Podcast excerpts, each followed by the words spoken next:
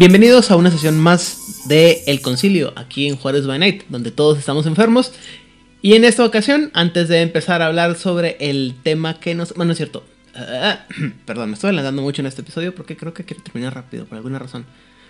A lo mejor para que la, queje- la gente se queje más de que no dejo terminar y no dejo hablar de, las, de los temas que le interesan a la gente, como las anécdotas de Rigel o las historias filosóficas de Hernán.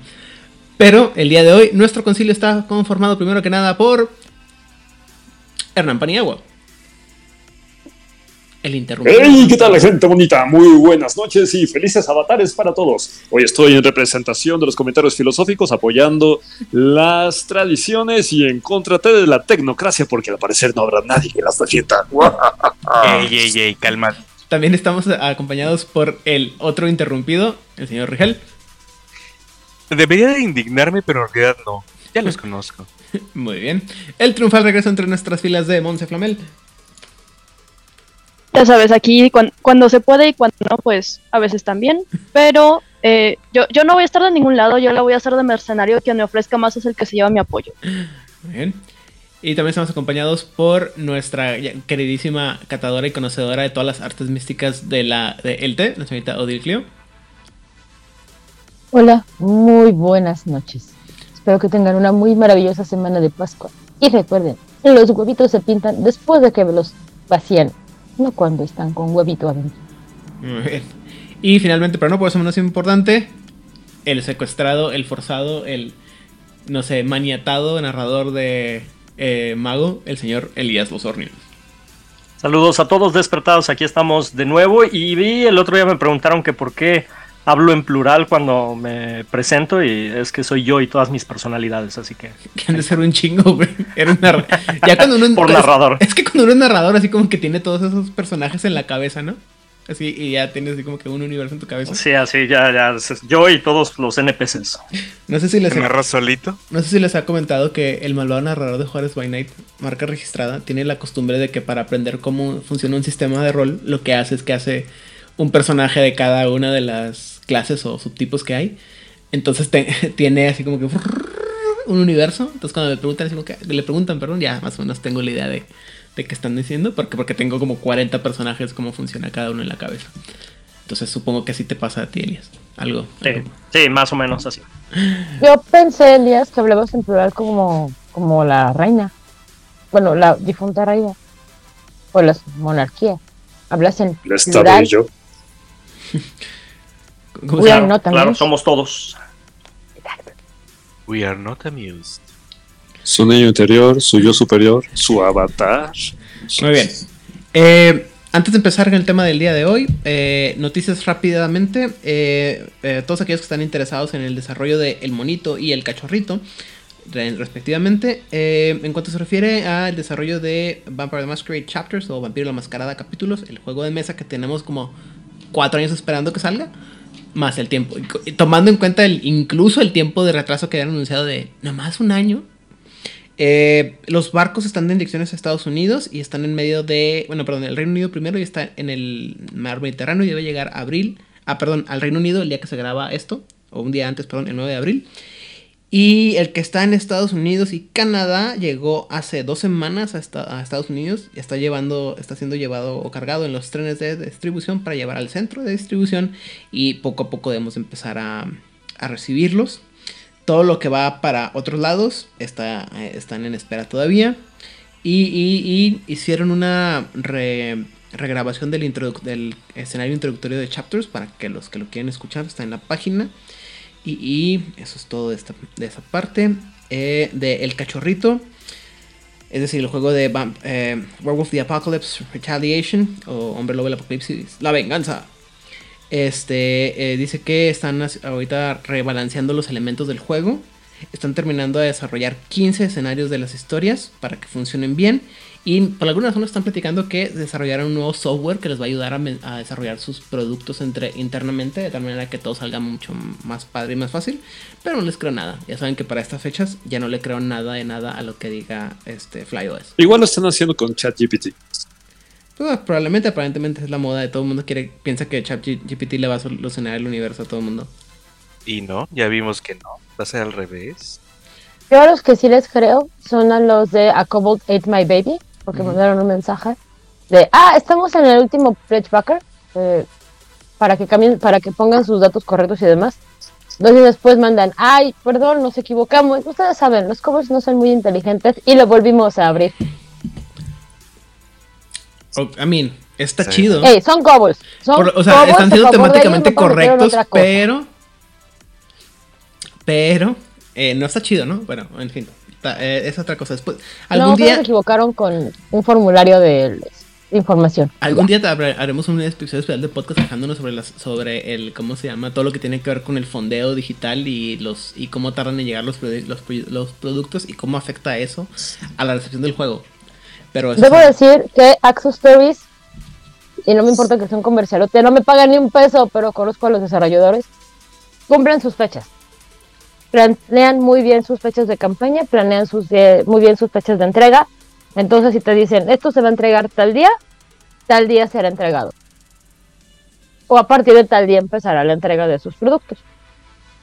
Y por eso viven con ansiedad y estrés y, y problemas de sistema nervioso, pero lo logran. Y nunca llega el juego de, de, de Bloodlines 2. Pero bueno, esa es esa parte.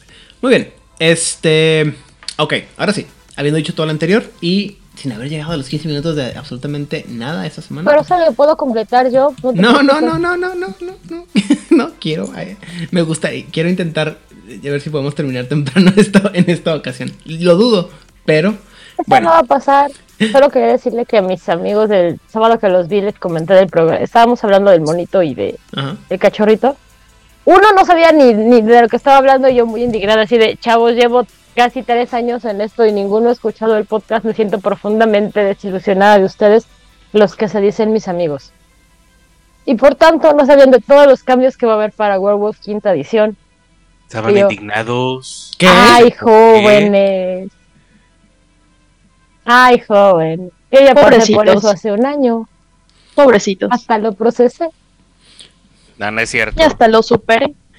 Ah, No, tampoco. No, no está atento. Yo lo procesé. No lo he superado, pero ya lo procesé. No, no, ninguno de los dos. No, no, es, es, es- O sea, eh, yo estoy resignado, así como que, eh, ya, ya, ¿qué hago? O sea, es, es lo que es, es la bestia que es White Wolf y, y el cambio de, de dueños de IP, así pasa.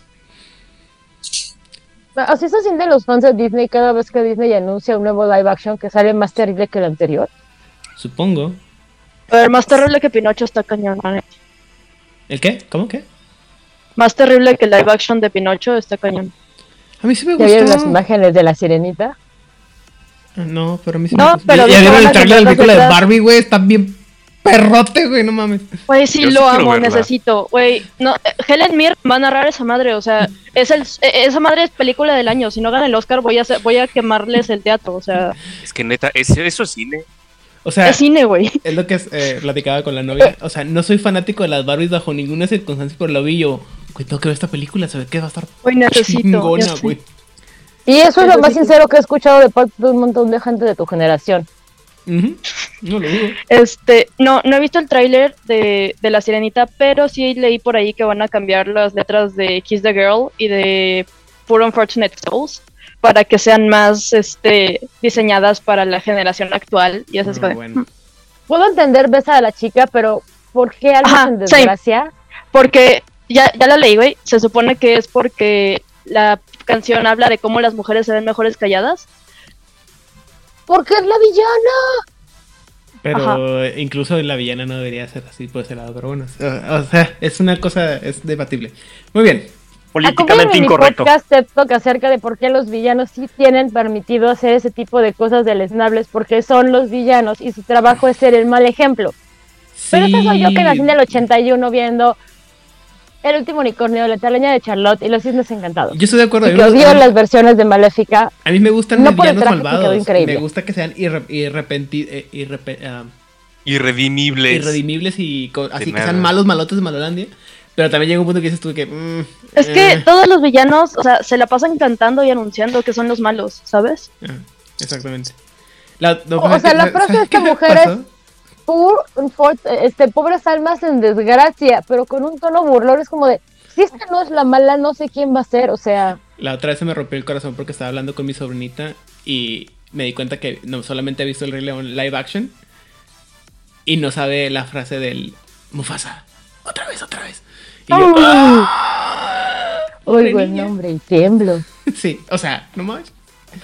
Pero bueno, Y el um, imbéciles, digo, y el estoy rodeado de imbéciles, sí. o No, de no, idiotas, idiotas, sí, idiotas. Creo que no, porque no, no he visto la live action porque ya- yo vi la original, ¿no? Entonces no necesito ver la live action. La única que sí vi, que vi fue la de Pinocho porque vi las dos juntas, la de la, la- el remake y la de Del Toro. Y a mí sí me gustó la, el remake, entonces. Pero aparentemente soy la Yo no he visto, la neta yo no he visto el remake, solo vi la del toro, pero me han dicho cosas muy malas del remake. Pues es que a mí, digo, si te, si te gustó la original de Pinocho, como a mí me gusta mucho, pues es lógico que te guste la nueva.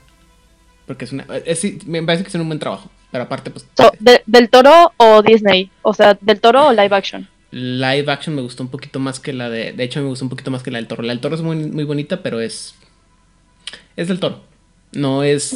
No está para. O sea, no está mal. Obviamente es- está muy chingona, pero. Me gusta más. O sea, la de. la- el live action estuvo un poquito más adecuado a lo que yo recuerdo de la película de Pinocho. Que es lo que me gusta. Bueno, basta, ya. Yo tengo. Ya lo lograron, pero ahora tengo yo. uno- Yo me voy a poner solo en, cintura, solamente cinco minutos más. Muy bien, perfecto. Entonces, la semana pasada estuvimos hablando sobre la magia, cómo se hace, qué es lo, qué tipo de magia hay, qué tipo de los efectos que puede tener. Y muchas de esas veces empezamos a, a- o se empezó, se empezó a mencionar un, un aspecto. Creo que el que lo más lo mencionó, si no me equivoco, fue Hernán, que fue el que mencionaba mucho esto de idea de la paradoja y la paradoja y los cambios. Rigel también creo que por ahí lo mencionó bastante. Y los otros tuvimos la capacidad de no mencionarlo tanto porque no estaba la pregunta en el, ¿cómo se llama? En el, en la mesa. Pero ah, en esta vida nada es gratis y todo tiene un costo. Dice, dice el gran este alquimista Alfonso Elric. Entonces, en este sentido, el, en el juego de Mago de la Ascensión, tiene, eh, la magia tiene un costo. Y no solamente el hecho de lo que gastas, el, recurso que tienes que usar para hacer la magia, ¿no? Sino cuando te pasas de corneta, es decir, cuando te extralimitas de lo que es la magia eh, consensual o la magia coincidental, la magia que pudiera suceder, la realidad tiende a, a reaccionar, ¿no? Y aquí es cuando voy a dejar el, el- el puñal envenenado y voy a dejar que se apuñalen entre ustedes. Y la pregunta es, ¿qué es la paradoja? Yo soy la paradoja. Adelante, a ver, suéltense, arránquense. Hace mucho, mucho tiempo existió un señor llamado nombre de mi papá que hizo cosas. No sé qué hizo, no interesa qué hizo. La cuestión es que los espíritus de la paradoja dijeron, este señor se acaba de pasar de lanza, mucho. Mi papá es una eterita. Mi marido sabe que, que mi papá es una eterita como casi de libro.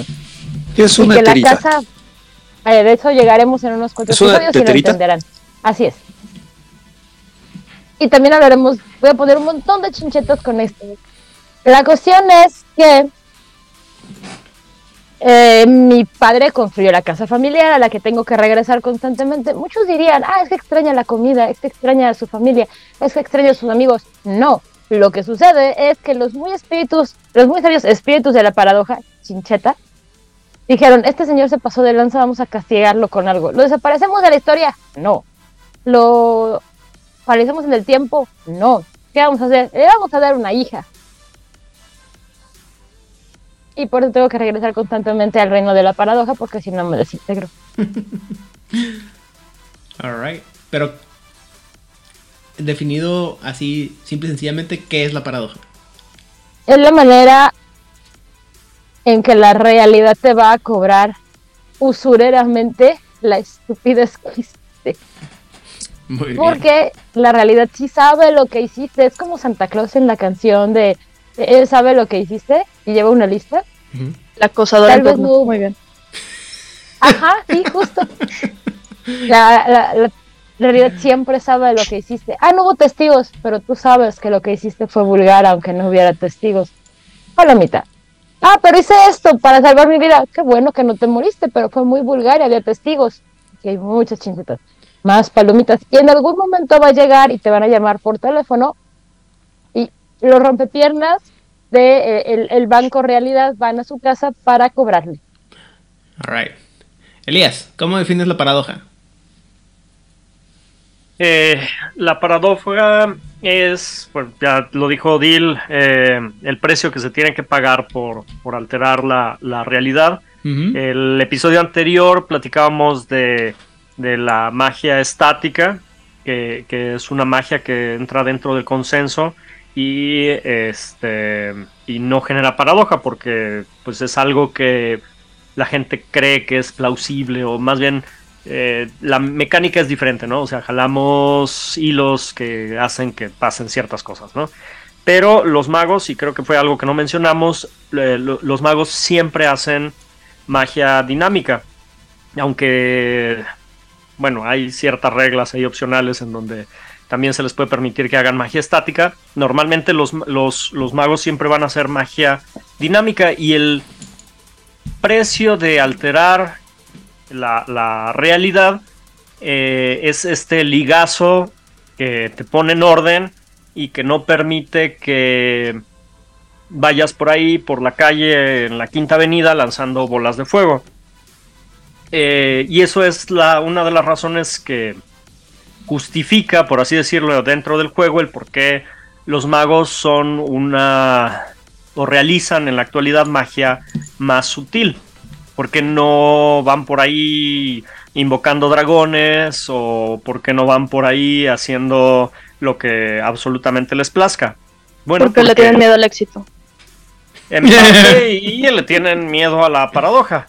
eh, que las consecuencias pueden ser muy, muy, muy graves. Entonces, eh, eh, para mí la paradoja es, bueno, aparte de, de este pago, es este recurso narrativo que tiene el, el- el narrador para, eh, en el momento adecuado, en el momento dramático, hacer algo que es conocido como como la mm, eh, no se me acuerdo cómo lo, lo tradujeron en español el, el backlash es Oh. eh, la retro- Contragolpe.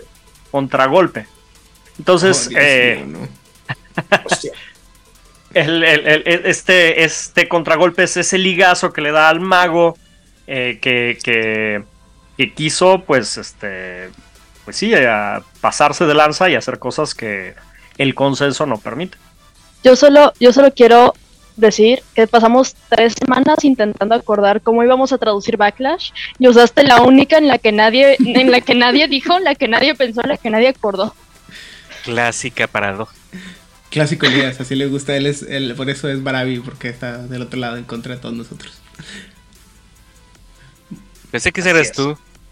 O sea, sí, Ah, pero. ah. Pero ¿Ves? yo soy, yo soy evidente. Es que acuérdate que hay diferentes Yo- yo tipos soy de yo, leofandos. Y él es Yo soy el evidente, Elías es el, el discreto. el Wireland. Ajá. Exactamente. Eh, Monse, cuéntame, paradoja, rápido, así, rápido y en Ah, caliente. Vamos a decir que tú tienes una receta de un pastel que tiene un ingrediente secreto. Y ese ingrediente secreto es sangre de niños, sangre de niños recién nacidos. ¿Por qué? Porque Mm. no se me ocurre otra cosa en este momento. Niños Si tú preparas, si tú preparas este pastel como Odil bien dijo, tú sabes que lleva sangre de niños recién nacidos. Quizá nadie más lo sepa. Tú sabes que, que quizá en ciertas culturas utilizar sangre de niños recién nacidos para hacer pasteles está mal. Pero, pero tu pastel es maravilloso. Si el pastel te sale mal, existe una muy grande probabilidad de que explote y salpique toda tu cocina con masa de pastel llena de sangre de niño por todos lados. Pero si te sale bien, pues vas a tener un pastel delicioso que tú vas a saber que tiene sangre de niños. Mm, Entonces, la paradoja es este riesgo que corres cuando intentas hacer, hacer magia. Al final del día, eh, no sé, puedes intentar hacer desaparecer un plato vacío después de comer porque qué huevo lavarlo, pero de repente en lugar de eso el, el máster decide que es momento de, chingar la madre y te aparecen 12 platos vacíos en la mesa y ahora tienes que lavar 12 platos vacíos. Es la forma que la realidad tiene de defenderse de, de la superposición de tu voluntad sobre, sobre el tejido de la realidad como tal. Puede ser muy chistoso, puede ser muy peligroso. ok. Ahora, entonces, en- así, a muy resumidas cuentas, la, como ya dije al principio, o como lo quise simplificar al principio, es la paradoja es todo lo que pasa, las cosas malas que pasan cuando te pasas de payaso con tu magia y la realidad dice, no, y te castiga de una manera u otra, ¿no? ¿Estamos de acuerdo todos en eso?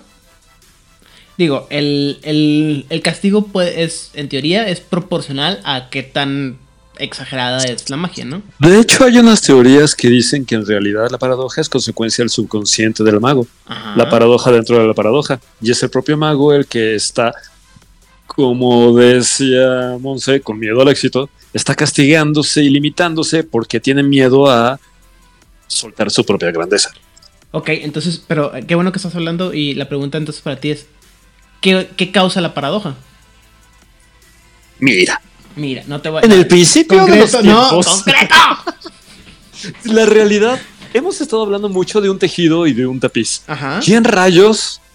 Bueno, lo que pasa es que cuando lo miras con los ojos de la realidad, te das cuenta que el tapiz está tejido por miles y miles de pequeñas arañitas Ajá. que están ahí bordeando todo lo que tú concibes como la realidad a tu alrededor y de Estamos repente hablando de tus mago, no pruebas de hombre pa- lobo, ¿eh? De hecho, estoy hablando de una era muy, muy antigua donde solo había lamentos. Una segunda era donde era fácil exaltarse. Depende de quién le Exalted. preguntaras. Exalted. ¡Exalte de aquí! Entonces, estas arañitas están tanto tejiendo la realidad, el tapiz de la realidad, como cuidando que no vengas a hacer un desmadre.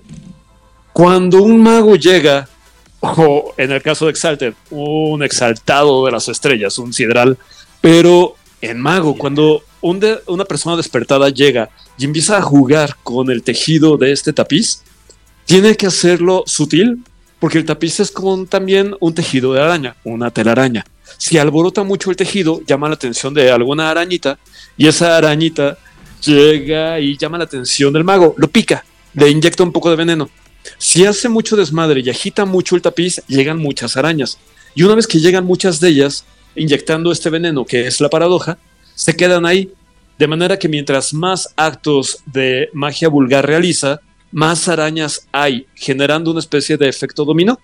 De tal manera que efectos vulgares subsecuentes van generando todavía más paradoja porque hay más arañas acumulándose alrededor de la persona protegiendo ese tapiz. Eso es la paradoja. Regel, tú que tienes una mente científica, ¿no te Perdón, suena todo eh, esto como todo lo que hay un haciendo? método. Espérame, Hay un método. pregunta. Mm. ¿No te suena todo esto que está haciendo Hernán como un sistema de ah, Eran está anticuerpos? pensando en The Weaver. ¿Eh? No le arregles, no le arregles. Sí, es un sistema de control Ajá. de la realidad. Es un sistema. eh, un antivirus, Ajá. digámosle así. Yo sabía que te ibas a ir por ese lado, por eso te lo te dije Hombre, la pregunta ¿qué esperabas? Lo más maravilloso de todo esto es que lo que le llamen como le llamen los chiflados que están manejando la realidad a su antojo, que en este caso Objeción. son los magos, denegada. Eh, podemos decirles que son unos chiflados. La verdad es que no saben lo que están haciendo. Eso es lo que piensa la realidad. Ujú. Porque, porque una cosa es que veas eh, a los magos como lo- sus propios peores enemigos, que lo son. Pero otra cosa también es que veas a la realidad como un ente eh, semi-autoconsciente que hace que se dé cuenta de que estás pasando de rosca. Otra cosa todavía es que el tejido sea de los hilos del destino. Esa es una de las ideas que se manejan también. Entonces, cuando te pasas de rosca con el, con el destino, obviamente el destino viene y te lo cobra. Eso es muy griego. Ujú. Sí. Y los. Lo cual tiene sentido, pero bueno. Ariadna, la esposa de Odiseo. Hay muchos símiles dentro de- del griego y por eso es que viene la paradoja, que viene desde la época griega el concepto, es lo contrario de la opinión común. Eso es una paradoja en el griego antigua acepción clásica. Es una idea lógicamente contradictoria, opuesta a lo que se, a lo que se considera verdadero a la opinión general. ¿De acuerdo? Entonces, la realidad es aceptada de cierta manera el ¿cómo quedamos que es backlash? Contragolpe. contragolpe, dijo correcto. Gracias. Creo que me voy a quedar con ese, está- me gusta mucho. El contragolpe es no solamente eh, se está reordenando, tomando en cuenta tu estupidez, o sea, tú como mago ya hiciste algo, hiciste un cambio, trataste de arreglarlo, no eres perfecto, no puedes resolverlo bien, siempre queda ecos, siempre queda algo por ahí quedándose eh, en, el infinito, como lo quieras ver. Ahora, toma en cuenta que tiene que resolver ahora todo tu desastre tomando en cuenta todos los demás hilos de la realidad. Obviamente va a haber una retribución, un contragolpe sobre el sujeto que hizo esto. Eso es lo que yo, en lo particular, desde mi acepción de todo este universo, eh, yo le llamaría, o lo definiría para los jugadores nuevos, eh, que es la paradoja. Reacción, me gusta más reacción. Este, no, no es por llevarte la contra, pero se hace más este conciso. Ahorita que mencioné que la que en teoría la paradoja depende de la, del nivel de magia que, que estás haciendo. Regel, pusiste una cara así como que, mm, no. No, no, déjame te explico. Puedo elaborar un poquito más al respecto. Sí. Lo que pasa es que no importa que estés haciendo un cambio pequeño o un cambio grande. Ajá. Lo que importa es que lo estás haciendo al garete, lo estás haciendo a lo estúpido. Ajá. Entonces, esto se va acumulando. Y como en la proverbial pajilla en, el, eh, en la espalda del camello, se rompe la espalda del camello, aunque pongas un solo granito más. Se derrama el, ¿Qué sucede? el vaso con una gota de Exactamente, derramaste el vaso, se cayó todo. El buche de este, piedritas. un desastre. Así es. Entonces, puede que, ay, pero si lo único que hice fue estirar la mano y sacar de la nada una sopa marucha. O sea, pero ya te habías pasado haciendo cosas, una bola de fuego por acá, alguien se convirtió en piedra por allá. Llevas muchas acumuladas, compadre. ¿Y sabes qué? Esta última, ya, llenaste, no se puede controlar más el asunto, está focalizado, tal vez sea solamente una cuadra, sea solamente algo a pasar, algo horrible.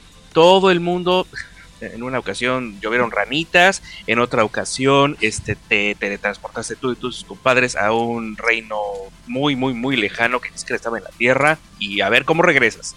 Eh, o el siguiente paso que ves tiene la distancia de aquí a Júpiter. Puede suceder cualquier cosa, no tiene realmente mucho que ver.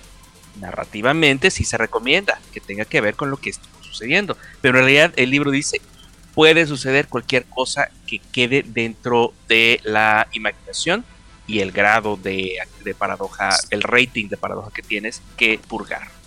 ¿Tiene que ser un castigo siempre?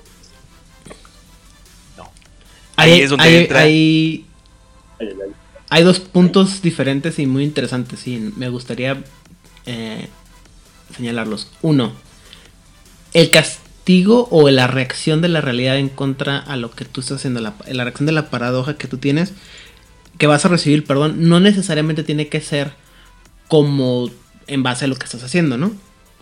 ¿Estamos de acuerdo en eso? O sea, no, no, no, o sea, si tú avientas una bola de fuego no te va a caer, no necesariamente tiene que te va a caer a ti una bola de fuego. ¿Sí? Correcto. O si tú avientas este ah, rayos de, de- a través de tus manos como si fueras Palpatine, no necesariamente te va a caer un rayo de la, del, del- del cielo. ¿Estamos de acuerdo en eso? Cierto, muy cierto. Hey, Sí, yo también. Pero, pero tiene que haber una reacción. Y como decía ahorita, este, eh, tanto Hernán como Rigel, la reacción puede, as- pue- así como puede ser este em, similar, puede ser diferente y no siempre tiene que ser violenta, ¿no? Alguna vez, por ejemplo, hay casi siempre cuando platicas con los jugadores nuevos o con la gente que no tiene mucha experiencia, casi siempre se, se espera como que la paradoja va a ser así súper súper explosiva, súper des- destructiva. Y, y no, de hecho en el, en el- ¿cómo se llama? En el juego muchas veces explican que hay, por ejemplo, ah, bueno, ahorita vamos a llegar un poquito más adelante a, a los extremos de lo que puede haber la paradoja, pero eh, la paradoja te puede atacar como, o, bueno, o pregunta, mejor dicho, te puede atacar entonces como, no sé, que de repente, eh, no, eh, ¿todos vieron Mentiroso, Mentiroso? Sí, supongo, con Sí. Jim Carrey, ¿no? Que no pudiera mentir, ¿no? O por ejemplo que no pudieras, este, escribir de una manera normal o... No me acuerdo qué película pa- en- en- pasa en algunas películas, ¿no? De cosas así sobrenaturales en las que de repente el, algún personaje por alguna razón no puede hablar en la en, en su lenguaje normal y tien- no puede expresarse, ¿no? Por la lengua del bardo. El tips can't eh, puede No, ser. no, no puede mentir. película- La lengua del bardo es que no puedes mentir. Ah, ok. hay una película Cassandra? que no es un este, no es un efecto de paradoja, pero podría pasar que tienes que hacer todo lo que te piden. Mm, O sea, la obediencia y es en el trailer la escena es que están en la preparatoria y una chica le dice a la otra, di que eres una estúpida, soy una estúpida. No. Es aquí donde el storyteller se divierte mucho, con la paradoja. Am, sí, pero ah, voy a, a otra vez a pedir sus opiniones como, como con gente que como, que, como personas que tienen más experiencia narrando mago que yo. ¿Cuál ha sido la idea más creativa del paradoja no violenta que han usado en alguna crónica? ¿Quién quiere empezar? Cambio de cuerpos. Ah, Freaky Friday. Ah, huevo, güey. Bien divertido. ¿Elías? Am, pues eh, ha habido varias, este... sí, toda la maldad de Elías. hablar, hablar, hablar, este, hablar en reversa, Ajá. por ejemplo. Este, eh, y de hecho, el, el- el jugador lo trató de rolear y fue bastante divertido. Em, eh, por ejemplo, el, el, el aumentar su, su, su ar- arcane al grado que ni siquiera lo- lo- sus compañeros lo reconocían. Ok. Este. mm, eh, y bueno, digo, cambios estéticos, cosméticos que en, en circunstancias eh, Normal. sociales, sociales pueden llegar a ser muy, muy embarazosas porque pues tienes que ocultarlo, tienes que eh, idear alguna manera de cómo, cómo solventar este que los ojos te están cambiando de color cada cinco minutos, ¿no? Este, no sé, digo, son, son algunos de los, de los eh, defectos de paradoja que se me vienen así ahorita a, la- a la, a la mente. Y bueno, y también hay otras cosas que pueden llegar a, a- a- a suceder, como que un espíritu de la paradoja te siga, o lo más divertido, un, un- un silencio. Ok, ahorita llegamos a eso. Monse, tiene cara de que tú has hecho cosas crueles y malvadas con esto. Pues Sí, pero casi todas son, son este, Violentas. hostiles. Pero una vez, no me acuerdo cuál era el contexto, pero alguien, o sea, tenían que hacer que una planta creciera de manera acelerada porque necesita, o sea, necesitaban que la semilla se convirtiera en un árbol full grown en, en cuestión de minutos. Y no me acuerdo exactamente por qué, pero fue así como de, ah, bueno, pues ahora la planta empieza a hablar y empieza a pedirte atención como si fuera un perrito, o sea, un, un perrito de tres meses. Este, y la planta no creció, simplemente se convirtió en una mascota que terminó convirtiéndose en un NPC recurrente. Oye, se llamaba Audrey Segunda y, y cantaba con un flow así increíble. Puede ser. Y hubo otra vez en la que, no, no me acuerdo por qué, pero estaban intentando convencer a un NPC de que, de que los ayudara, porque el NPC y ellos tenían, o sea, tenían intereses contradictorios. Y lanzó mal la tirada y ellos terminaron y terminó convenciendo a la party de hacer lo que el NPC quería. O sea, eso es como lo, lo menos hostil que, que, he llegado a hacer, porque sí, sí suelo ser bastante hostil con la paradoja. Muy bien. ¿Rigel? Es sorprendente, pero las pocas veces que he narrado, eh, mis jugadores eran muy cuidadosos. Tenían ya sea eh, extra puntos en sutileza, no sé cómo lo lograban, Ajá. o tenían estos acompañantes que devoraban la paradoja. Eh, el chiste es que nunca he dirigido personalmente un Paradox Backlash. Sin embargo, tengo una historia muy divertida respecto a un a un nivel de paradoja permanente que tenía un em, Void Engineer, obviamente, que lo que sucedió fue que eh, renació, lo reencarnaron a fuerzas después de matarlo. Como en la película esta de El futuro de Tom Cruise, en la que reencarna a cada rato. Ah, no, no, no, solo reencarnó una sola vez. Perdió todo, todo, absolutamente todo, pero todavía tenía la misma firma eh, cuanto energética, que es el término que sacamos mamonamente en el juego. Entonces fue muy divertido, porque eh, todos los demás sabían quién era él. Él no sabe quién era él. Mm. Él ah, estaba haciendo sus cosas. Ya era inclusive un tradicionalista. Y es- lo están buscando todos sus compañeros, este, eh, ¿cómo se llama? Eh, tecnocráticos. Su Qué amalgama. bonita historia. Me no. Eh, te, te estaba queriendo interrumpir porque llegaste a un punto que era la siguiente pregunta. también es... No, no, estás bien. Pero me, me abre precisamente para el siguiente tema, la siguiente parte que quiero llegar. Ah, como ya he mencionado, al- algunas de las percepciones más erróneas que me toca ver es esa idea, ¿no? Que la paradoja A tiene que ser violenta y segunda, que es inmediata. Sí, y eh, ahorita que estás mencionando tú, eh, y en, el- en el juego se maneja, que una, una alta concentración de paradoja y un castigo de paradoja también puede ser una cosa que dure o un periodo extendido de tiempo, también lo mencionaba ahorita este Elías cuando decía que bueno, un personaje le están cambiando color de los ojos cada cinco minutos, por ejemplo, ¿no? Pues no, no sé cuánto tiempo lo, haya, lo hayas aplicado, pero no es instantáneo, es una cosa que al decir que cada cinco minutos implica que pasó más de una vez, ¿no?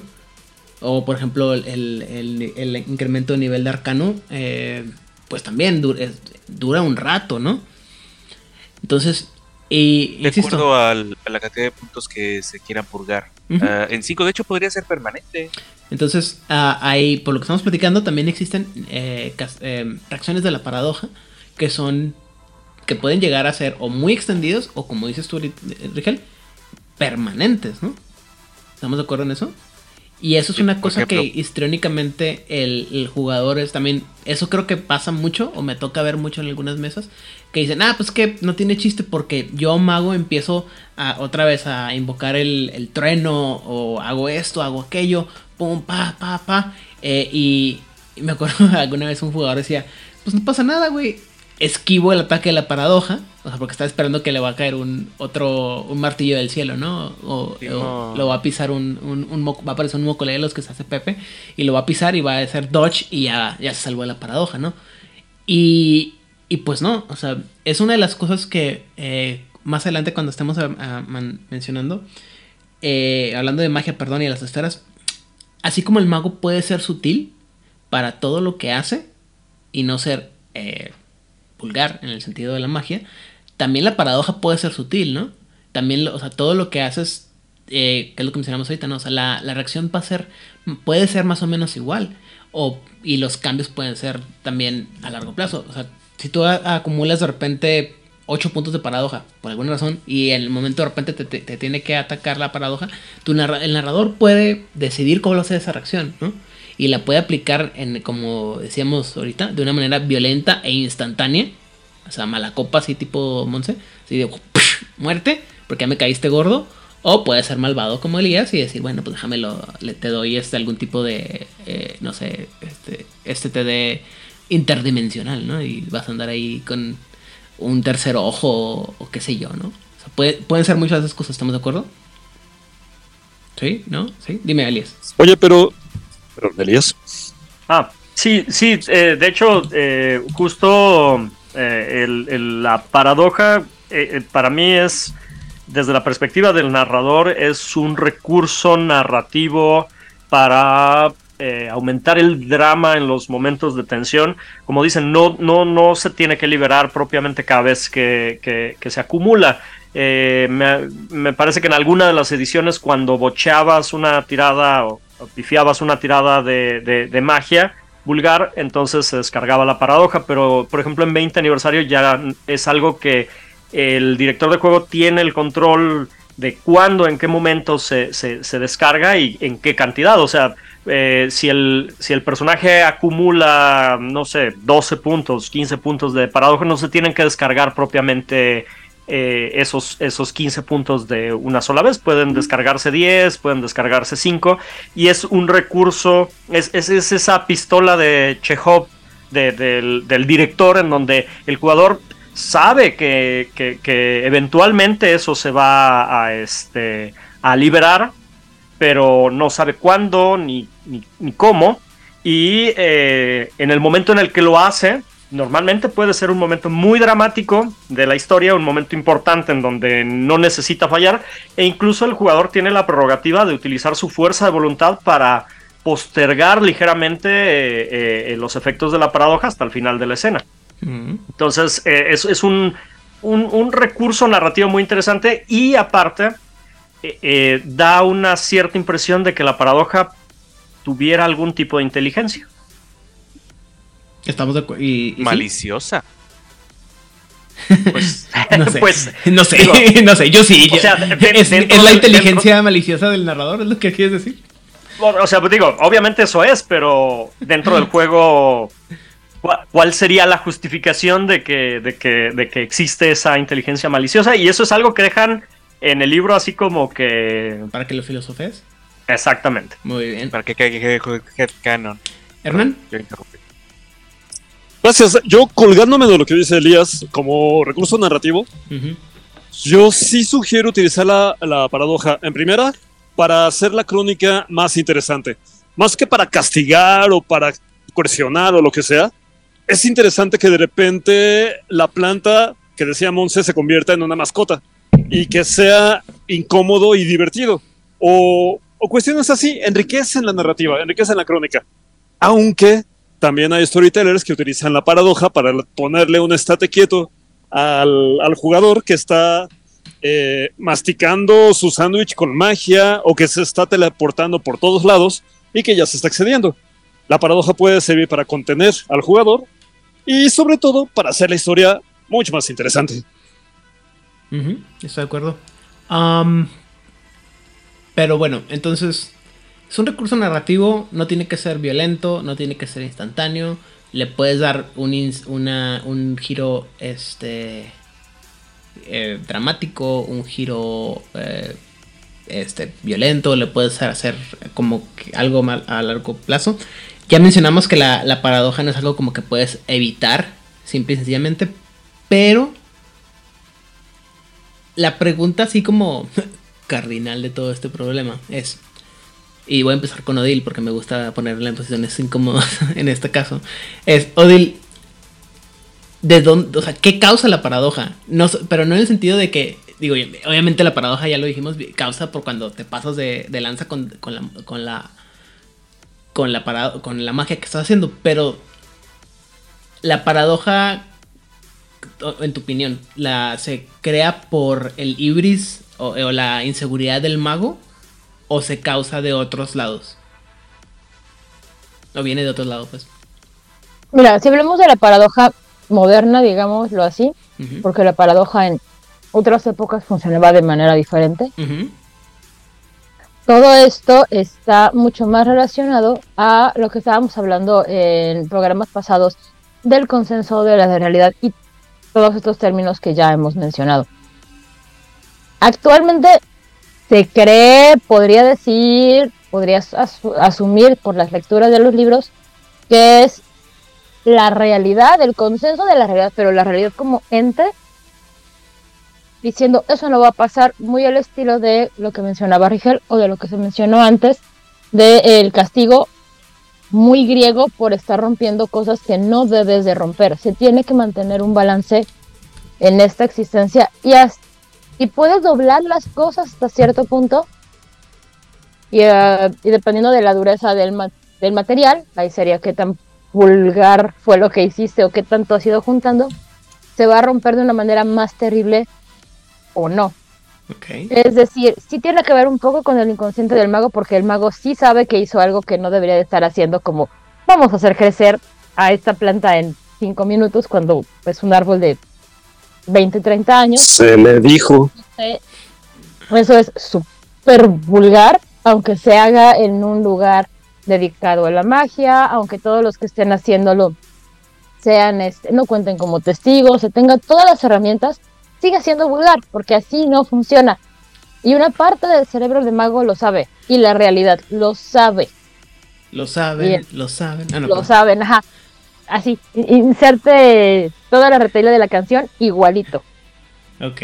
Entonces, a mi parecer es una mezcla entre lo que había mencionado Hernán y, y Mons, de este, del inconsciente y del miedo al éxito, pero también es una, hay una carga muy grande del consenso y del destino y de la y del tejido diciendo, epa, no se pase, ¿no? O sea, sí es como el reglazo, es el reglazo de las escuelas religiosas de hasta mediados del siglo XX de épales, reglazo, ¿no? Ok. Y el reglazo puede escalar Ajá. y ya. Ok.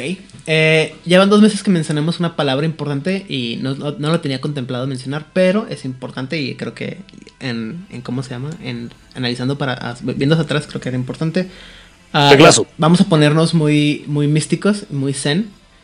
Eh, hablamos de, de los testigos, ¿no? Eh, que es, eh, básica y sencillamente es cuando, una, cuando alguien que no es un mago eh, ve, la ve los actos mágicos, eh, de una manera u otra potencia la, la, esta, la posibilidad de la paradoja, ¿no? Ya sea si es vulgar o coincidental. Pero la pregunta sería así como diría el, el Paniagua, si un mago hace magia vulgar en medio del bosque y nadie lo ve, ¿genera paradoja? Sí, ¿Sí? sí. ¿Por qué? La cuestión con Sí. los testigos es lo que tú mencionaste, Ajá. pero nada más le van dando más puntitos a. Cuando acaba de hacer todo tu efecto, el mago no sé qué, y el narrador, y esto es a nivel sistema, Ajá. Y el narrador ya va a decir, te vas a poner tantos puntos de paradoja por lo que acabas de hacer, Ajá. los ¿Más? testigos nada más van sumándole puntitos y puntitos y puntitos y puntitos. Además de que los de que los testigos pueden o no hacer que tu efecto sea más o menos vulgar.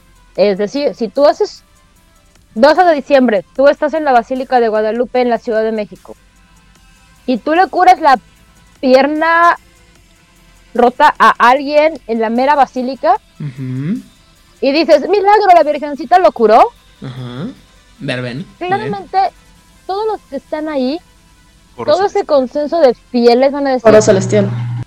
ajá, pero además todos esos fieles van a apoyar esa idea de, claro, es un milagro, eso no fue vul- vulgar, pero si a la mitad de el hospital, nombre de tu clínica más privada que tengas en la ciudad, así cara carísima de París, a la mitad de emergencias alguien, oh, milagro, lean, la, la pierna rota, ya no está rota, ¿Por, por qué no puede llegar Nicolas Cage, tocarlo y que empiece a tocar los Goo Goo Dolls en, en el fondo?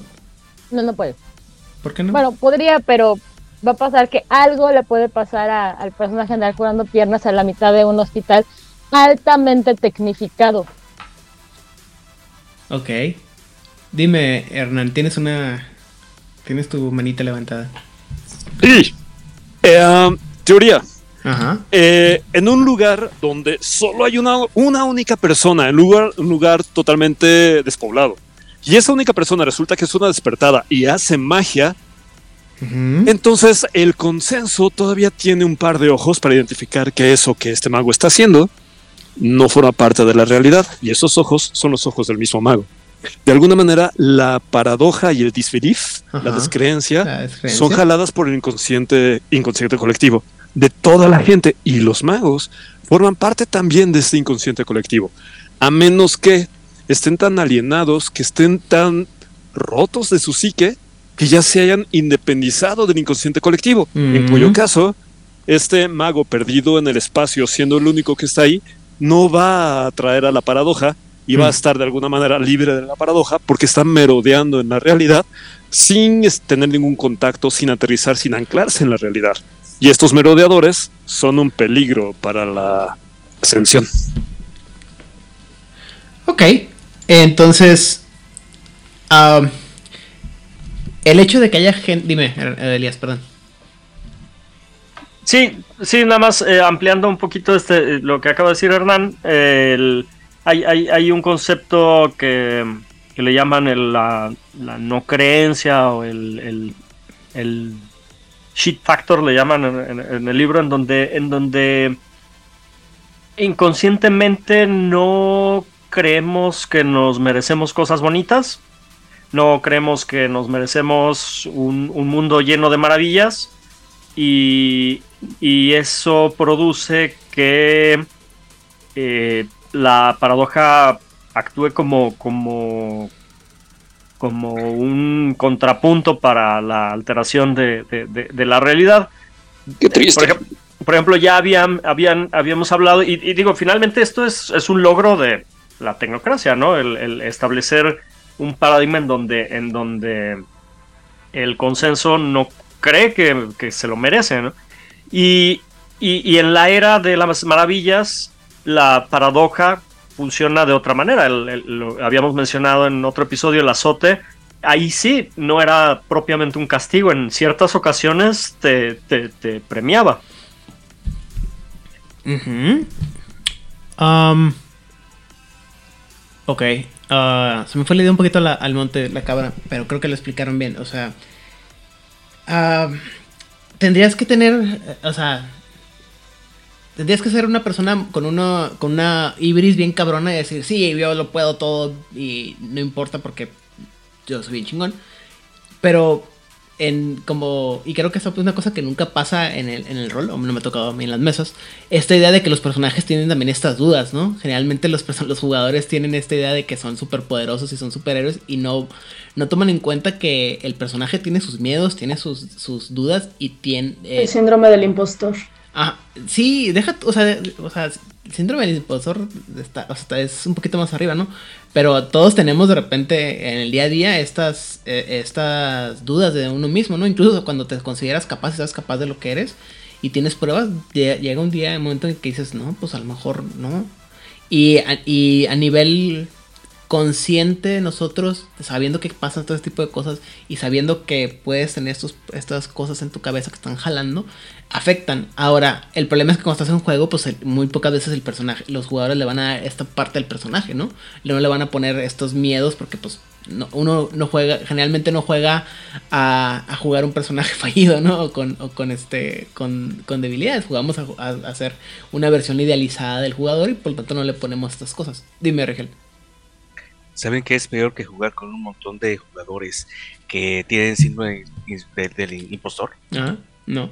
Un montón que tiene el efecto de un Kruger, que se creen los más listos del mundo. Definitivamente. Am, ahorita que estamos hablando de los testigos también, más Juan, sin embargo, eh, diferentes criaturas y diferentes personas afectan de manera diferente a la magia, como lo mencionamos, ¿no? ¿Sí? Un, no es lo mismo que haya un testigo de un mago, por ejemplo, eh, como Rigel contra Aidan, por ejemplo, así, tecnocrático contra tradicionalista, ¿sí?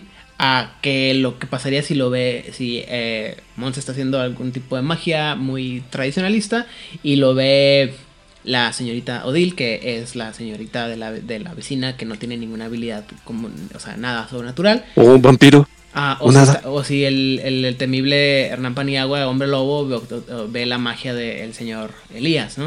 O sea, todo este tipo de cosas afectan, ¿no?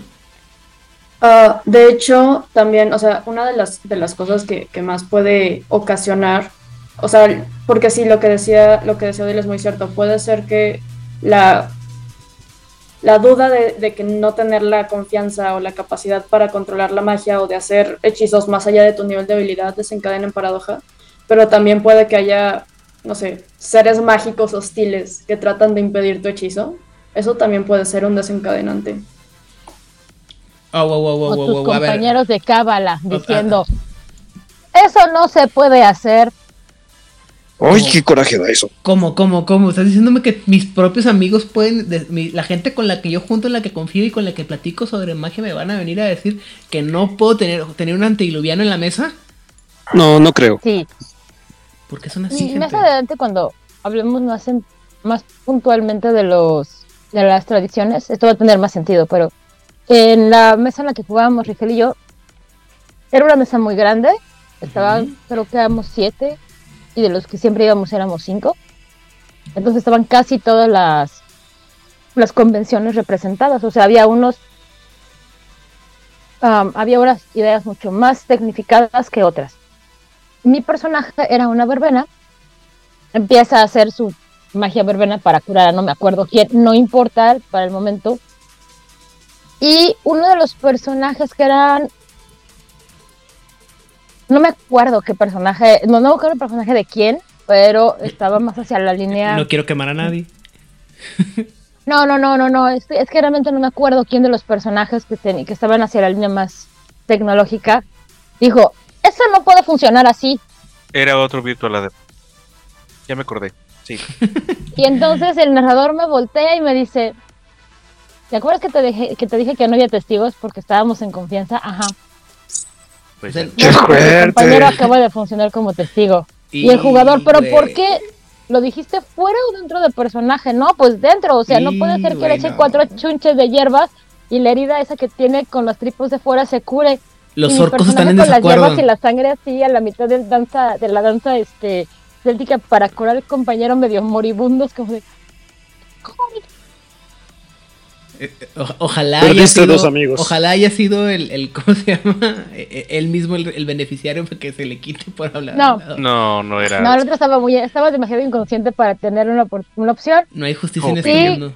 Como soy ese tipo de persona, dije, bueno, está bien, no voy a sacrificar, voy a sacrificarme para salvar al personaje que estoy salvándole, porque aparte es lo que haría mi personaje. Y ya luego me encargo del idiota este que estoy diciendo. "Es que Hubiera sacrificado al idiota.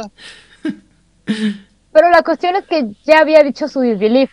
O sea, aquí el problema es que ya funcionaba como un testigo y ya estaba yendo en contra de lo que estaba funcionando ahí. Y bueno, afortunadamente el personaje se salvó, mi personaje fue allá y le hizo un mal yuyo al otro y todo el mundo regresó a ser una cábala tan feliz como una cábala puede ser. Muy bien. Imagínate que invocas un unicornio bien padricísimo, así bien, bien bonito, con un este rosa y todo, y echa espuma y burbujas y demás. Y de repente lo traes a mitad de la Ciudad de México y la gente dice, eso no existe. ¿Te imaginas el sufrimiento del pobre animal? Bueno, ah, sí lo imagino. Eh, una, una metáfora que me encontré eh, dice que la paradoja es, es la inercia de 6 millones de galones de creencia y los magos que cambian la realidad con la magia vulgar están empujando al, al- al río o este, a estos, este corriente mar. lugares que no quieren, a donde no quiere ir y se arriesgan a, a que los ahogue la corriente, mientras que Como dragón de Shiru. Mientras que la magia coincidental usa la- el flujo de la realidad en lugar de pelear contra ella y más fácilmente puede ah, evitar la paradoja, pero incluso puede la, la coincidencia puede ah, en- eh, arriesgar la paradoja si es increíble o, no es posible para los durmientes o los testigos locales. Ahora, hasta ahorita hemos hablado eh, otra vez eh, de lo que yo, percibo como la versión más, más común de cómo se percibe la paradoja, ¿no? Dramática, violenta, instantánea. Ya dijimos que no es así. General, o sea, bueno, no siempre es así. También puede ser lenta, también puede ser eh, permanente, también puede ser a, lar- a largo plazo y puede ser insidiosa, sería la palabra, ¿no? Así como, como la película. Ya vamos a sacar las 5. También gracias a Hernán por darnos otra vez cero días sin este, hablar de los caballeros del zodiaco, no pasa nada. Pero además de la reacción, puede haber otras formas de tener este. de sufrir efectos de la paradoja. Y uno de esos, voy a dejar que hable la persona que me pidió eh, largamente que pusiéramos este tema, es que el personaje puede ser enviado a un reino de la paradoja. Entonces, Elías, ¿qué es un reino de la paradoja? Bueno, rápidamente y antes de que lleguen los hombres de negro y utilicen los neuralizadores para borrarnos la memoria, dentro de la, la Tierra es, es- la teluria es lo que está más cerca de, de nosotros, es lo que podemos palpar y ver, pero existen muchos reinos espirituales, es todo un mundo allá afuera, de hecho, incluso podríamos decir que el espacio, es que es una frontera, este, también es un reino espiritual que la tecnocracia nos ha hecho creer que es muy normal. Pero bueno, existen miles de reinos y entre uno de esos reinos, y lo cual lo vuelve muy interesante, existe un reino en donde, en donde hay criaturas, seres, eh, eh, lo cual hace interesante el sentido de que la paradoja tal vez es una entidad pensante o una entidad castigadora con, con cierta inteligencia. Y a veces eh, hay cosas peores que morir, por ejemplo, la, la realidad puede, eh, bueno, más bien la paradoja puede hacer que una de estas criaturas atraviese eh, la celosía, sobre todo por la influencia del- de, de este poder mágico y eh, se le presente al mago. O incluso prácticamente puede absorber al mago y llevarlo a estos reinos de locura, desesperación y, y- y, em, y sufrimiento que, bueno, es, sería peor que, que- que- que morir y sobre todo es muy divertido rolear. Ok. Ah, me estoy pensando en dos cosas diferentes. Dime, dime para dónde me estoy yendo correcto. Ah, la película esta de Desencantada, en la que la, la princesa está de repente en Nueva York.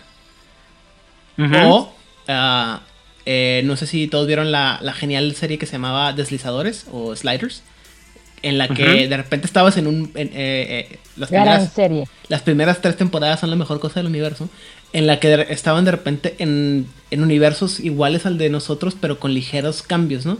Y ellos tenían que, los personajes tenían que adaptarse a esta realidad. Eh, digo, por andar haciendo, jugándole al, al vergas con la magia tec- tecnocrática que tenían. Pero pues al final del día esta- era, era como la, la idea de que estaban en mundos, a lo- como dices tú, que a lo mejor eran peores que la muerte, ¿no? Donde había guerra eh, intergaláctica o de repente había, no sé, no existía la pizza, güey, o... No existía la penicilina. Ese episodio, ¿cómo me ultraafectó? Sí, pero sí, terrible. Sí, de, de- de hecho se me ocurre este episodio de la dimensión desconocida en donde, donde desaparece todo el mundo del planeta y, y- y la persona es la persona más feliz del mundo porque es, era un antisocial eh, y que le gustaba leer, leer los libros y justo al final de- de- del episodio se le caen los lentes y se estrellan Y ya no puedes arreglar. y ya no puede ver, pero y él no sabe hacerse sus propios lentes y bueno, se queda ahí, ¿no? Entonces ese tipo de- de cosas o de sufrimiento así que... que- que O siendo un poquito más griego, la leyenda del rey Midas, ¿no? Así como que... Sísifo. Ujú. Todos los castigos griegos eran muy paradojales. Es que Calisto. creo que no deberíamos dejar de poner el dedo de renglón. Si quieren entender mucho de cómo funciona Mago, sí es importante que lean mitología griega y que lean tragedia griega, porque ahí está muchísima de la base, no toda, de cómo funciona mucho del mundo mágico. La bruja Porque, mala del pues, este. Uf. porque pues el autor estaba súper clavado en esa época con todos los mitos griegos. No lo culpo, al contrario, es muy entendible, es parte de, de lo que somos en Occidente. Entonces, léanlo, en serio, más allá de si está chido, si está padre, pueden ver los videos de Destripando la Historia, les hacen resúmenes buenos, rápidos y chiquitos. Pueden escuchar este Es, el teorema, no es el teorema de Tales, es este, la de Lelutiers con este, la de Edipo de Tebas. Hay muchas fuentes que son muy rápidas para entender de qué va todo este rompimiento. Muy bien. Ah, Elías, una pregunta Así más. como, antes, antes, antes de que, de que continúes, ah, así como off topic, pero no tanto, ahorita está saliendo un anime de temporada, que no me acuerdo cómo se llama, no es importante, pero el caso es que eh, el protagonista se va a un mundo en el que no existen los dioses, no hay religiones, no existe nada de esto. Es como de, güey, imagínate que llega ahí un coro celestial. y de hecho, de eso va la historia, de un vato que tiene una conexión con su diosa en un mundo en el que no existen los dioses. Uf. Es- o sea, sol- solo va un capítulo hoy, pero, pero güey. Es algo así como este. eh, Cuando te acuerdas reino- me lo pasas por, ¿cómo se llama? El Sí, nombre man. por el chat de producción. sí, sí, sí, porque de verdad, o sea, cuando yo lo vi fue como de, güey. em- empieza, empieza y, y el, el vato es como de, bueno, mi vida de mierda en el mundo normal, que no sé qué, que la chingada. Y, y llega porque se cae genérico y, y empieza de, bueno, ¿dónde está el gremio de, de aventureros? Porque quiero irme de aventura, ¿no? Y la chavita de en turno se le queda de, ¿de qué estás hablando? ¿Quieres trabajar para el polo? Excelente. Y lo ponen a arar tierra, lo ponen a cosechar uvas, lo ponen a hacer trabajos así súper mundanos. Y el vato se, se digna que no hay magia y de repente empiezan a aparecer monstruos y, y él como de, uh, por fin va a pasar algo. Y, y, él, y su compañero, ¡corre! Porque no tenemos cómo pelear contra esta madre. Y cosas pasan y de repente el vato se da cuenta de que en este mundo sin dioses y sin religión y sin nada por el estilo, él tiene conexión con su diosa y todos flipan en colores, güey. Es una maravilla. Elías, una pregunta más. ¿Los reinos de la paradoja están fijos? ¿O.? No, lo- los reinos de la paradoja, como la paradoja misma, son mutables, eh, son cambiantes, son, o sea, finalmente la, la intención de- del reino de la paradoja y la paradoja misma es, es de castigar, ¿no? Al, al- al mago, de, de, de, mm, pues sí, o sea, te quisiste pasar de listo con la realidad y bueno, pues bienvenido a, a- una realidad de sufrimiento. Tal vez algunos lo podrían eh, dilucidar como, como el infierno, otros podrían pensar que, digo, por ejemplo, un- desde un aspecto más tecnocrático, sería como, no sé, eh, una, eh, no sé, desquiciarse, por ejemplo. O el Eh, Isekai, que está viendo Rigel, en donde no han encontrado el petróleo. Claro, o, por ejemplo, todos estos castigos que menciona, ¿no? Este, castigos griegos en donde vas a sufrir por toda la eternidad y vas a estar atado a una roca eh, para que te devoren las entrañas y puede ser mutable, puede ser por toda la eternidad o, o puede ser que el tiempo no pase o puede ser como, no sé, eh, entrar a este eh, eh, horizonte de eventos de un hoyo negro y quedarte ahí por toda la eternidad alargándote y alargándote y alargándote, este, eh, sintiendo como tus huesos eh, se, se- se van separando y partiendo por toda la eternidad. Como la ¿no? princesa de los mil años. Llegar al SAT sin cita. Ok, perfecto. Me queda perfectamente claro. Hernán. Gracias. Sí, de este, de este conjunto de planos del que habla Elías, que le podemos llamar el umbra o el mundo espiritual, donde en realidad nada hay fijo, por eso no existen mapas escritos acerca de cómo navegar en él. Puedes encontrar mundos o realidades dedicados para cada uno de los tipos de magia. Para la magia de la vida, para la magia de las fuerzas, para la magia del espíritu y así. Y también entre los reinos paradojales encuentras mockeries, burlas, eh, cosas extrañas que medio asemejan con ironía y con contradicciones estos mundos de el reino de la paradoja de la vida, el reino de la paradoja de la, de la materia y demás. Y esto es interesante y es un recurso para el storyteller, porque cuando es menester la paradoja contra el mago o, o los magos, puede manifestarse como jalar un Dinaisen, una criatura, un habitante de estos mundos. Poblador. Puede jalar, ¿cómo? Poblador. Un poblador de estos un mundos. poblador. O puede eh, infectar un área, como decías tú mismo, una colonia como si perteneciese esta colonia a uno de estos mundos de la paradoja. O puede contaminar a la persona con informaciones propias de este mundo de la paradoja. O ya de plano, también como estábamos diciendo hace rato, jalar a esta persona, sustraerla de, de nuestra realidad Y escupirla en un mundo paradojal que suele tener que ver con la magia que está utilizando. Si la magia que utilizaba era de vida, pues es probable que vaya a caer en un reino paradojal de vida o incluso de antivida. Ok. Am, no sé por qué sospecho que la siguiente cosa que te puede pasar va a ser una cosa con la que la que Monse va a tener mucha experiencia. Los espíritus de la paradoja. Que son también es otra opción que puede pasar, ¿no? Que te ataquen los espíritus de la paradoja. Entonces, no sé por qué sospecho que Monse los ha usado fuertemente. ¿No? Puras calumnias. Puras calumnias. No, no, no, dime, cuéntame, ¿qué son los espíritus de la paradoja? A Aiden le encanta levantarle falsos a la gente. No, solamente Sí, yo me di cuenta. solamente hago lecturas en base a lo que yo veo. A ver, son entidades mágicas Ajá. que normalmente, y énfasis en normalmente, habitan dentro de los reinos de la paradoja. Y son, ¿cómo los definiría? Criaturitas caóticas e impredecibles, porque no encuentro otra, otra mejor palabra, que representan esta inestabilidad que puede llegar a tener la magia dentro de un reino. Este. Hay, hay- hay una diferencia importante entre, entre los espíritus que habitan el, el mundo físico. Los espíritus de la paradoja no siguen reglas fijas. O sea, cambian su comportamiento a como se les hincha el huevo izquierdo.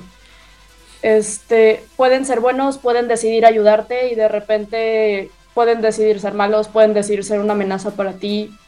Este, ah, pueden llegar a ser muy peligrosos. Puedes intentar comprarlos con ofrendas o con favores, este, hacer tratos con ellos. No, no es aconsejable porque normalmente te tiende a salir mal, pero se puede, se puede hacer. Pero sí, o sea, son como esta, esta forma que, que, que- que adquiere la naturaleza imprevista y caótica y cambiante dentro de estos reinos. Ok, entonces me estás hablando de espíritus chocarreros de una manera por así decirlo, ¿no? Que, que puede ir desde los dementores de Harry Potter hasta Batmite y Mr. Mixteplicle de, de Superman, ¿no? Que nomás aparecen a chingar un rato y te hacen la vida imposible. Sí, sí, sí. ¿Sí? Sí, o sea, pueden, pueden ser desde una, una Navi diciendo, hey, listen, hey, listen, hey, listen, todo Ah, el día Dios, no, por favor. y te quieres arrancar las orejas. Este, hasta ser un poltergeist que decidió pegarse a ti y te, se la pasaba chingando a la madre. Cosa que ya pasó en una de mis crónicas. ¿Ven? O sea, errado no estaba. Muy bien. Ah, ¿Algún otro comentario, algo más que quieran agregar sobre lo que es un espíritu de la paradoja antes de que lleguemos a la parte divertida de todo esto? Hasta también Que a la parte Foucault le divertida. Dos gusta horas de después lo de, que esto estamos hablando. ¿Por qué a Foucault? Foucault está muy feliz de este concepto del castigo y de los carceleros y de los que ejercen el poder para castigarte. Foucault está muy, muy, muy, muy feliz. Dime, Regen. Eh, en algún momento me acuerdo que leí eh, uno de los ejemplos acerca de eh, te la pasas generando paradoja respecto a tiempo. Te la pasas haciendo tontería respecto a tiempo. Se cobra la paradoja a lo chino en cualquier otra cosa, pero eventualmente llega a ser tanta la insistencia o tanto el fallo que se aparece. No estoy seguro si es el príncipe del, del príncipe, princesa, princesa o lo que sea, del reino de paradoja de tiempo o la eh, antropomorfización de la esfera de tiempo A su o madre, qué güey. diablos sea. Sí, va, y lo que hace es decirte una sola vez, deja de estar haciéndolo. Y jamás aparece dos veces. Porque ¿sabes lo que pasa la segunda vez? No tengo idea. Nunca naciste. Uf. Así, nunca No, naciste. no sé, nadie ha vivido para contarlo. Exactamente. Esa es la, ese es el mito. Eso es a lo que dicen algunos oráculos de tiempo. Eh, Luego, eventualmente, Gran Chicheta, sabremos que es un oráculo de tiempo. Esos son los mitos que nos dejaron los oráculos de tiempo respecto al abuso de cierta, de, de las esferas en general. Eh, eso está muy interesante porque me parece muy razonable. Es decir, si eres una persona, un mago, que no, ha- no está abusando constantemente del poder que se le dio en algo completamente banal, o tienes hasta el gorro al narrador haciendo estupideces, ¿sabes qué? Dame tu hoja. No, no, que no sé qué. Nunca exististe, güey. Es, es peor que baje la mano de Dios y te aplaste. Nunca exististe. Aunque sabes que era una paradoja ahí bien interesante, pero muy bien. Este, eso ya es para niveles de juego más, más denso que lo que yo estoy acostumbrado, creo yo. Muy bien, entonces, ah, recapitulando, Justo, dime. justo en el libro te dicen que no hay manera de comprobar esta teoría, Ajá. ¿por qué porque cosa? si te destruyó desde antes de que existieras o de antes, de- desde antes que fuera siquiera concebido, ¿cómo lo puedes demostrar? Pero es parte de jugar mago. El avatar recuerda. Diría yo. No necesariamente. No. Eh. No porque funciona a un nivel superior, inclusive. Elías está conmigo, voy a, voy a escudarme detrás de Elías. Sí, yo estoy de acuerdo. Se supone que el avatar es una parte inmor- inmortal. Muy bien, perfecto. Entonces, otra vez, la paradoja, eh, bueno, te pasas de lanza o te excedes en lo que haces la magia, la realidad o la creencia de la gente de una manera u otra se reacciona de una manera ah, contra ti, ya puede ser violenta, puede ser pacífica, puede ser insidiosa, puede ser de muchas maneras, pero una de las que creo yo que es de las cosas más tétricas que te puede pasar en, en, en- en Mago es un concepto que creo que muchos jugadores también no, este, ah, no contemplan, ¿no?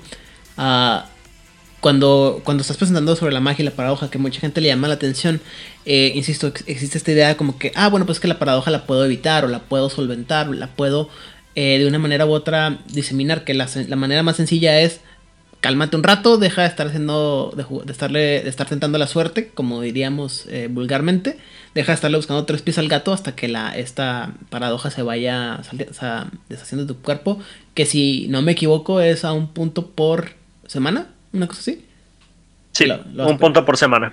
que lo vas perdiendo. Muy bien. Sí, siempre y cuando tengas menos de 5 puntos. Ok. O no tengas un familiar que se coma un puntito de paradoja a la semana, Elías, si no me equivoco. Eso no me acuerdo, pero sí, algo así. O sea, el punto bueno, es que... uno de los méritos es que tienes a alguien que se va a comer tu paradoja como El parte chiste de es que tienes que esperarte sin hacer magia, ¿no? Y también supone que el chiste es ese, ¿no? Que generalmente los, ma- los, los magos, una de dos, o están tan llenos de ibris que no pueden evitarlo, o tan lleno, o tan en una situación tan este tan precaria que la, la magia, el ejercicio de la magia es una cosa necesaria, ¿no? Adi- Y es Se hace maña. Son junkies. literal. Sí, se hace maña, o sea, porque también es parte de la, de la, de la, de la ibris, ¿no? Y del, del orgullo. Y es parte de temática del, del juego, ¿no? O sea, el, el, el deseo de controlar, de cambiar, de mejor, de a,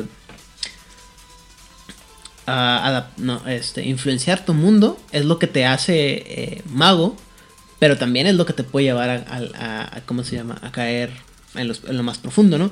Y en este caso, este, vamos a hablar de lo que yo considero, considero eso cuando lo leí, así como que, oh cabrón, pues, ¿por qué esto nunca nadie lo menciona? Y por qué cuando lo mencionan, lo mencionan así como que, ah, sí, X, no pasa nada, ¿no? Que es el silencio.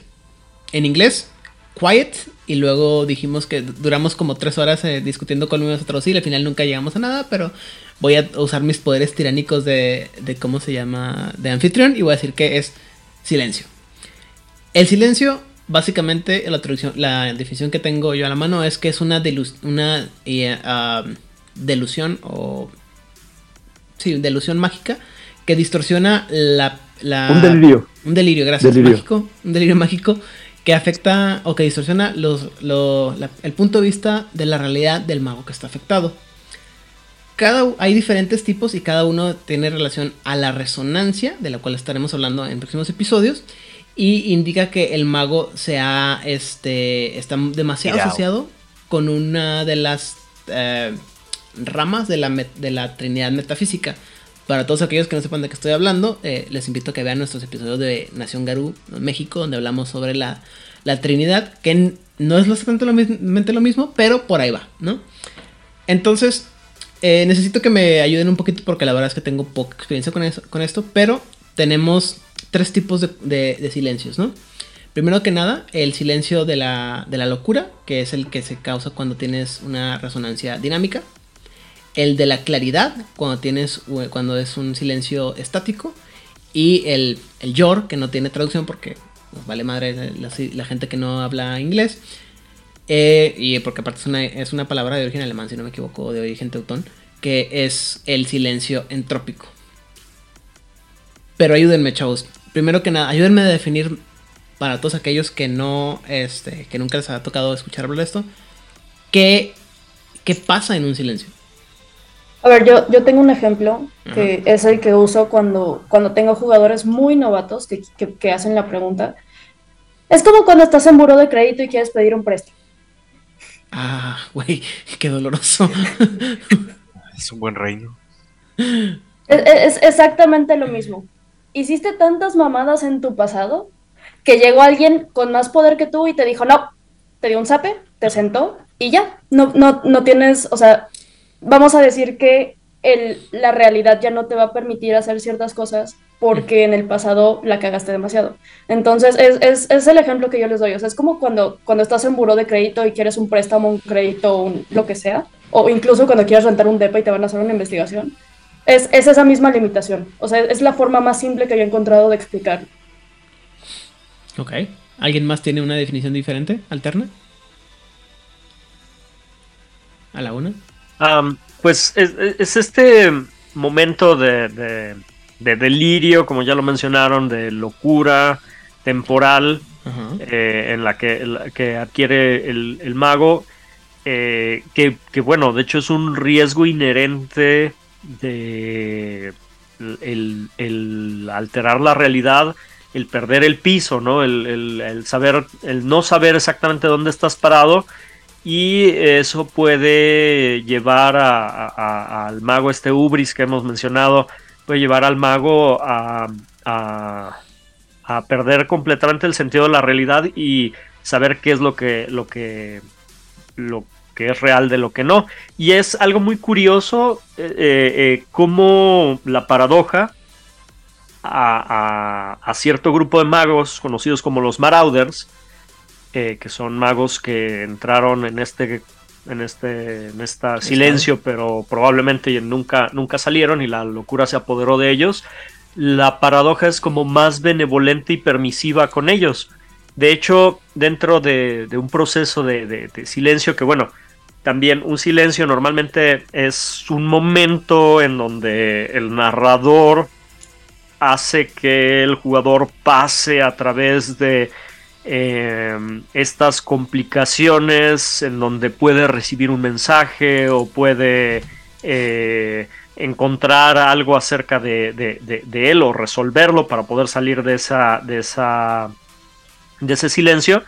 Y eh, bueno esta, esta locura puede manifestarse en el mundo real a través de los de los hobgoblins que son precisamente eh, la manifestación de esta locura en el mundo real y, que adquieren este, forma, presencia, pueden ser, no sé, eh, personas, pueden ser objetos em, eh, que, van acompañando al, mago y que, y que no solo lo afectan a él, afectan también, pueden afectar, llegar a afectar el entorno.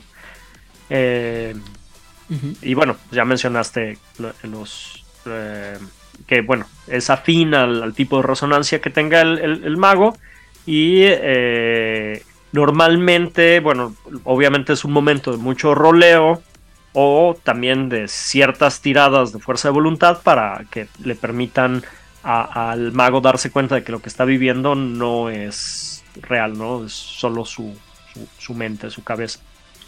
Me suena como lo que diríamos eh, comúnmente que se quedaron en el viaje, en el viaje, ¿no? O sea, se, se fueron allá a la cabra y ya, ya no regresaron. Su mente no funciona o no podemos hablar con ellos como normalmente, ¿no? Cuando a las personas que pasan de, de, lanza con demasiadas cosas raras y divertidas. Eh, dame un segundo, Odil. Eh, es que, eh, sí, así como justito lo dijiste, o sea, es como el, el amigo que todos tuvimos en la prepa, que abusó de cuanta sustancia legal o ilegal se pudo encontrar, de mayor o menor calidad, y le pierdes la pista y te lo encuentras años después, y sí está caminando y haciendo cosas, pero no está ahí, o sea, la mirada está totalmente vacía. Y pues quién sabe en dónde está. O sea, sí está caminando y hace cosas, pero realmente no termina de estar aquí. El loquito del centro. Muy bien. ¿Cómo? El loquito del El centro. loquito del centro. Muy bien. Por ejemplo, o sea, se escucha como muy trágico, pero eso podría ser. O sea, ya hay una desconexión tan real de la conciencia de este mago con, con la realidad. Sí se puede, o sea, sí se puede solucionar, cuesta mucho, es toda una búsqueda, puede ser una larga crónica para tus jugadores rescatar a tu a su compita o al luz de, de este silencio, pero no va a ser una búsqueda fácil, no va a ser una búsqueda rápida y posiblemente alguno se puede quedar también en el viaje. Ok. Eh, Hernán, tenías una idea que querías aterrizar, perdóname. Sí, muchas gracias. Oye, que bueno, me encantó cómo lo planteó Elías, también, de, también Odil lo dijo bien bonito. Y es un, un episodio difícil de, de dirigir cuando eres storyteller, porque eh, muchas veces el, quiet, el silencio, suele ser algo muy personal para el mago que lo está, entre comillas, sufriendo. Y frecuentemente es una oportunidad para que el avatar entre en contacto con el personaje, con la maga o con el mago, e incluso le plantee un quest. De manera que lo que decía Elías, de que salga bien o salga mal, depende, y también Odi lo decía, depende de que la o el mago resuelva chido el quest que el avatar le está poniendo.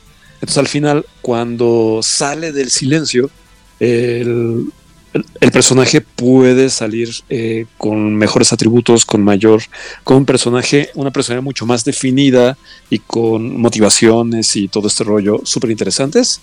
O terminar perdido entregando su hoja al storyteller porque su mago se va a dedicar a merodear por ahí a lo largo de la realidad. El que un mago, el que un mago entre en silencio, es peligroso para el resto de los magos. Por eso si alguien empieza a deschavetarse, está bajo la mira de todo el concilio y me lo empiezan a abrir y ya no le invitan ni brilla en sociedad. Yo diría que aparte es difícil porque en realidad pues es estás imponiendo también tu, realidad sobre la, mente de otras personas, ¿no? O sea, tú mencionas hoy te pasas un quest y a lo mejor del quest sales transformado y con ah, mejorado y todo, pero para todo, eh, digo, más adelante lo vamos a llevar a, analizar un poquito más, ¿no? Pero cuando tienes una búsqueda, eh, lo que al final tienes que pasar es que tienes lo que llamaríamos una, una epifanía en, en términos comunes y corrientes, ¿no? Pero tenemos esta idea muy como cultural. O un trauma. De que la. Ajá. hasta tenemos una idea de que. De que esos momentos de brillantez y de. y de cómo se llama. de, de iluminación, por así decirlo. Son benéficos y son, son benignos. Y la verdad es que hay gente a la que no les pasa. No, no es así, ¿no? O a veces el. el, el, el ¿cómo se llama? El, el producto que sale de tener esta epifanía a- por más benigno que sea, a largo plazo no es tan bueno para el resto de la gente, ¿no? ¿Me explico? O sea, hay- de Que ahí, salga tu malo, de ahí tu sale. hecho un de- sí, de- deja tú que salga Nefandi, ¿no? De ahí salen. O sea, en mi, en mi muy personal mitología, de ahí donde salen, este, pues, figuras, este. digamos, menos que agradables para la historia, ¿no? O sea, personas que pueden tener una, una iluminación y llevar su. tener una, una epifanía y llevar una, una iluminación y ser totalmente coherentes y totalmente. eh, haber superado a sí mismos, pero lo que. el producto de lo que hacen no es bueno para la humanidad, ¿me explico? Burmas. Profesor Javier. Este, sí, eh, creo que estoy siendo, quiero ser, no estoy siendo muy obvio con lo- no quiero decir el nombre de la persona que, que me dé, eh, porque no quiero que me, me desmoneticen este, este podcast que no monetizamos, pero, este, ya saben, ¿no? Eh, hace como 60 años en- del otro lado del, del chat. Y le dejas un bigotito chistoso. Ah, ah, y- No, no dejemos. Este, Dime, Rigel. Este. Ok, aquí hay eh, muchas oportunidades. O sea, eh, yo iba, yo iba a meter esto un poco después, la verdad, iba a levantar la mano descaradamente y decirles: Oigan, acuérdense que esto es un juego que podemos utilizar todo para hacer una oportunidad. Me voy a aprovechar ahorita y eh, decir, cuando tienes un, un silencio, un quiet, dependiendo del, de, de la resonancia, de las circunstancias, inclusive de las circunstancias bajo las cuales está, a lo mejor eh, se generó toda la paradoja porque estaba haciendo algo especial, estaba generando algo particular, o sea, no digo que lo tienes que premiar, digo tienes que darle la oportunidad si estaba haciendo este algo que definitivamente no iba ni con el personaje, ni con la forma en que hace la magia, ni con el setting, ni nada por el estilo, claramente la, la Ubris lo cegó, se lo tragó. Órale, pues, todo lo que tengas que hacer es para que salgas tú solito. Este es tu, tu quest, tu seeking. Es para que te recuperes. Entonces, todo, no estoy diciendo que tengas que castigar como narrador.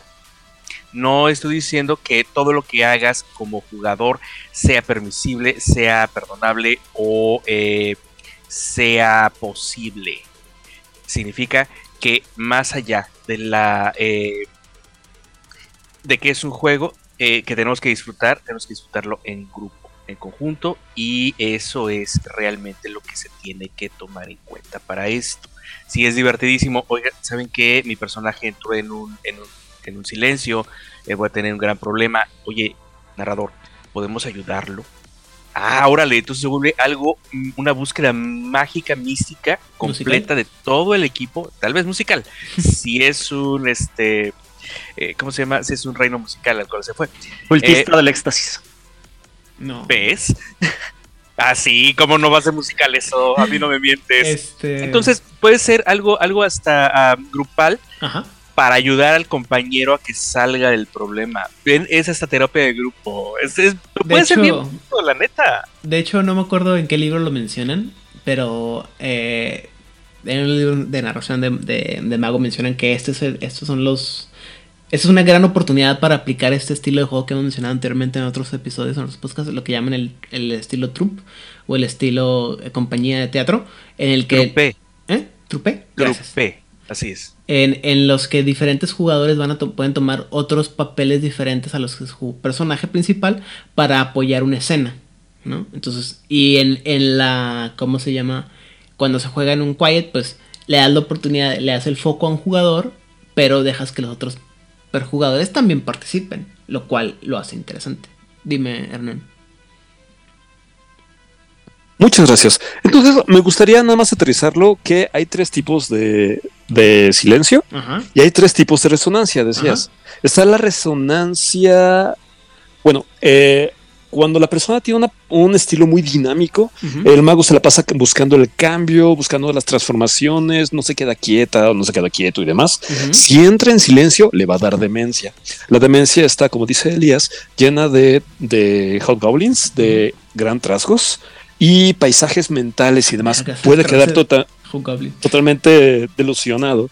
Y son ellos, los que tienen demencia, los que pueden convertirse en merodeadores de la realidad.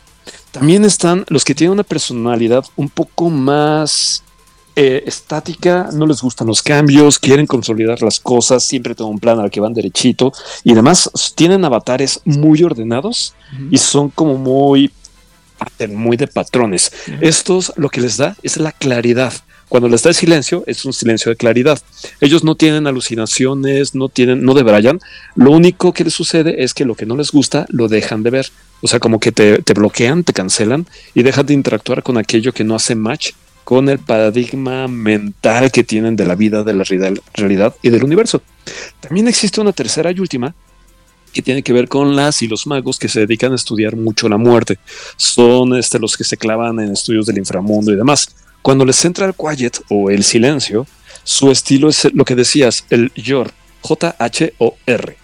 Y este estado les lleva a ser todavía más mórbidos, más oscuros y demás. De hecho, su, fi- su fisonomía cambia, se ponen más pálidas o pálidos, ojerosos, tristes, cansados y así, O sea, sin como ilusiones. El grupo que estamos grabando ahorita todos.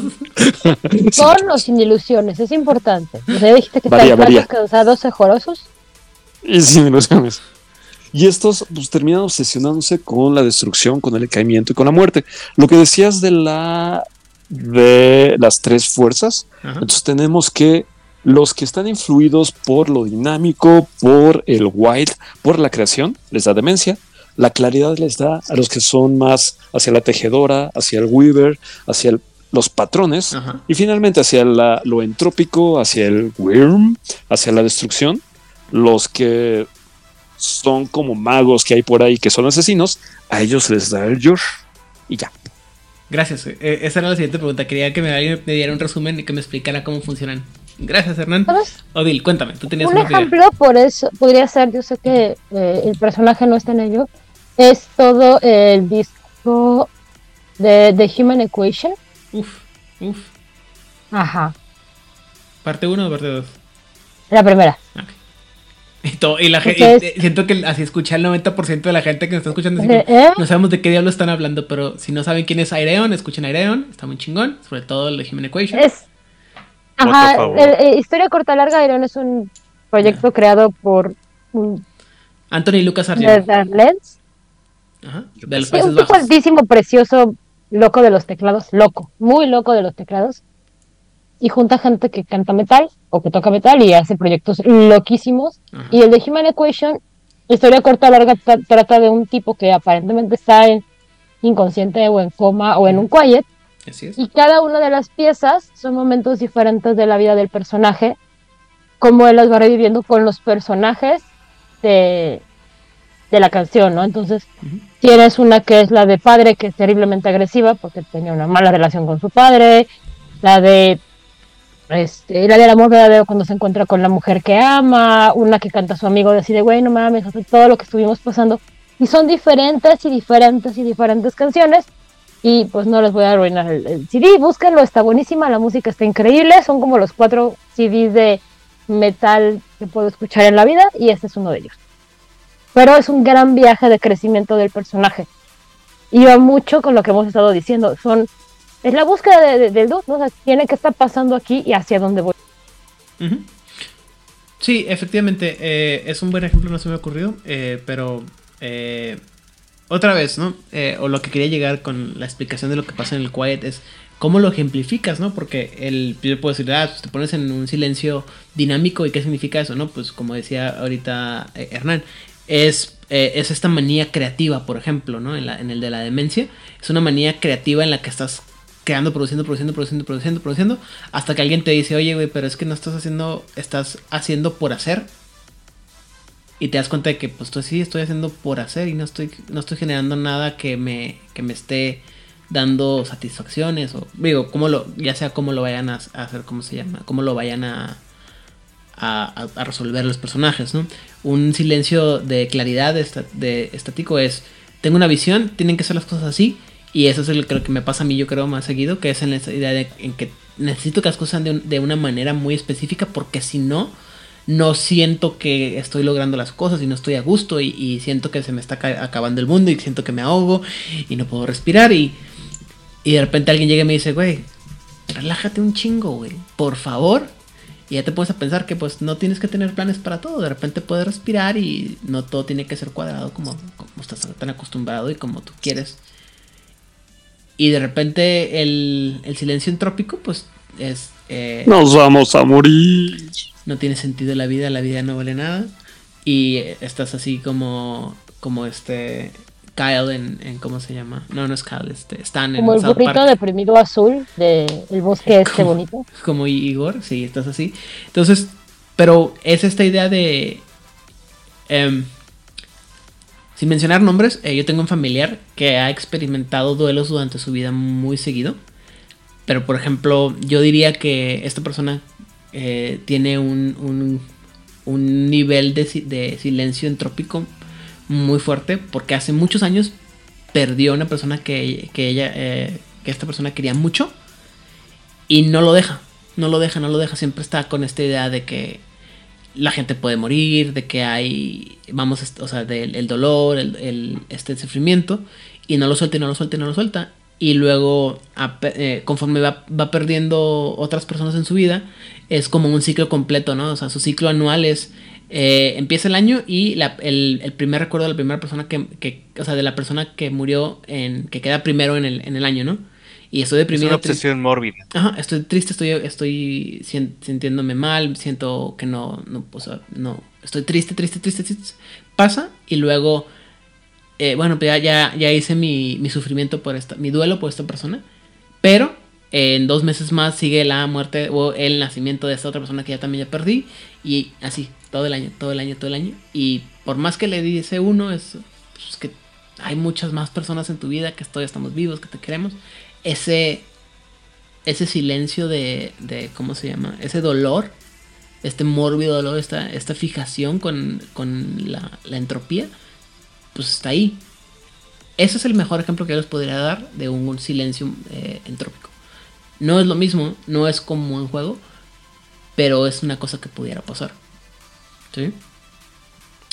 O sea, esta persona se, está en un viaje permanente a esta idea de, de, esta obsesión con la muerte y con que cualquier persona podemos estar morir en cualquier momento y eso, eso le, le evita a, esta persona tomar algunos riesgos y que los demás tomemos algunos riesgos porque no vaya a ser que lastimemos o que, o muramos.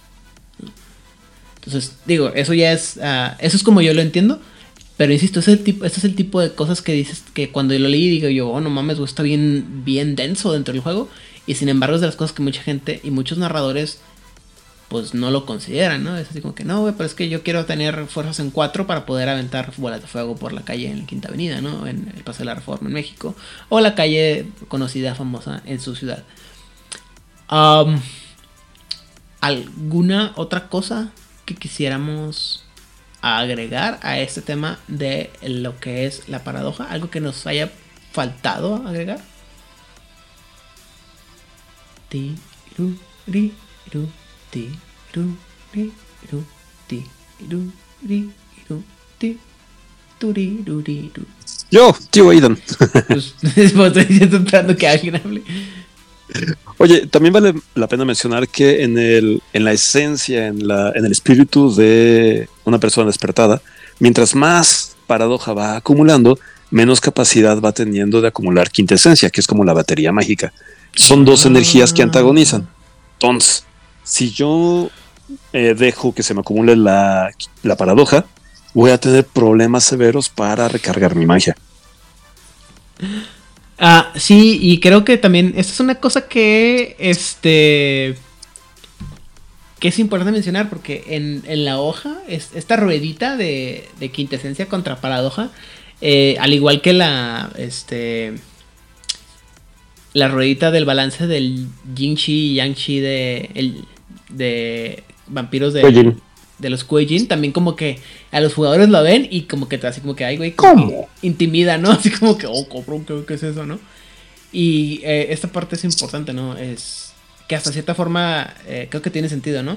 Entre más te estás pasando, eh, usando el ejemplo que puso ahorita Monse, entre más estás, te, te estás este, acabando tu crédito tu tarjeta de crédito, llega un punto en que ya no puedes usar más, más, más este, crédito, ¿no? Y por más que quieras hacer magia con tu, con tu este, foco mágico de plástico, pues llega un punto en que ya no puedes hacer magia, ¿no? ¿Por qué? Porque ya te estás súper, este, ca- eh, cargado de paradoja o deuda, como le gusten llamarlo, ¿no? Soy bien del, del ¿cómo se llama? Del sindicato, ¿verdad? Le voy, a echar la culpa, le voy a echar la culpa a Monse en este caso. Pero bueno, La tomo. muy bien. Ah, ¿Alguna otra cosa, Elías? ¿Alguna otra cosa que quieres apuntar final de la paradoja? Este, nada, que, básicamente por eso normalmente, digo, en, en- el mundo real la magia suele ser sutil o- o en apariencia es, es sutil. No sé, por ejemplo, está eh, la astrología, ¿no? Este, donde, donde todo parece ser coincidencial o no sé, eh, el, decreto, ¿no? La ley de la atracción, en donde la gente decreta que pasen las cosas y pasan, eh, pero de una manera sutil, ¿no? No, no son cosas tan, tan rimbombantes o no sé, el, el- la creencia de la influencia de la luna en las personas, ¿no? Hay, hay, hay- la magia puede ser muy poderosa, pero muy sutil.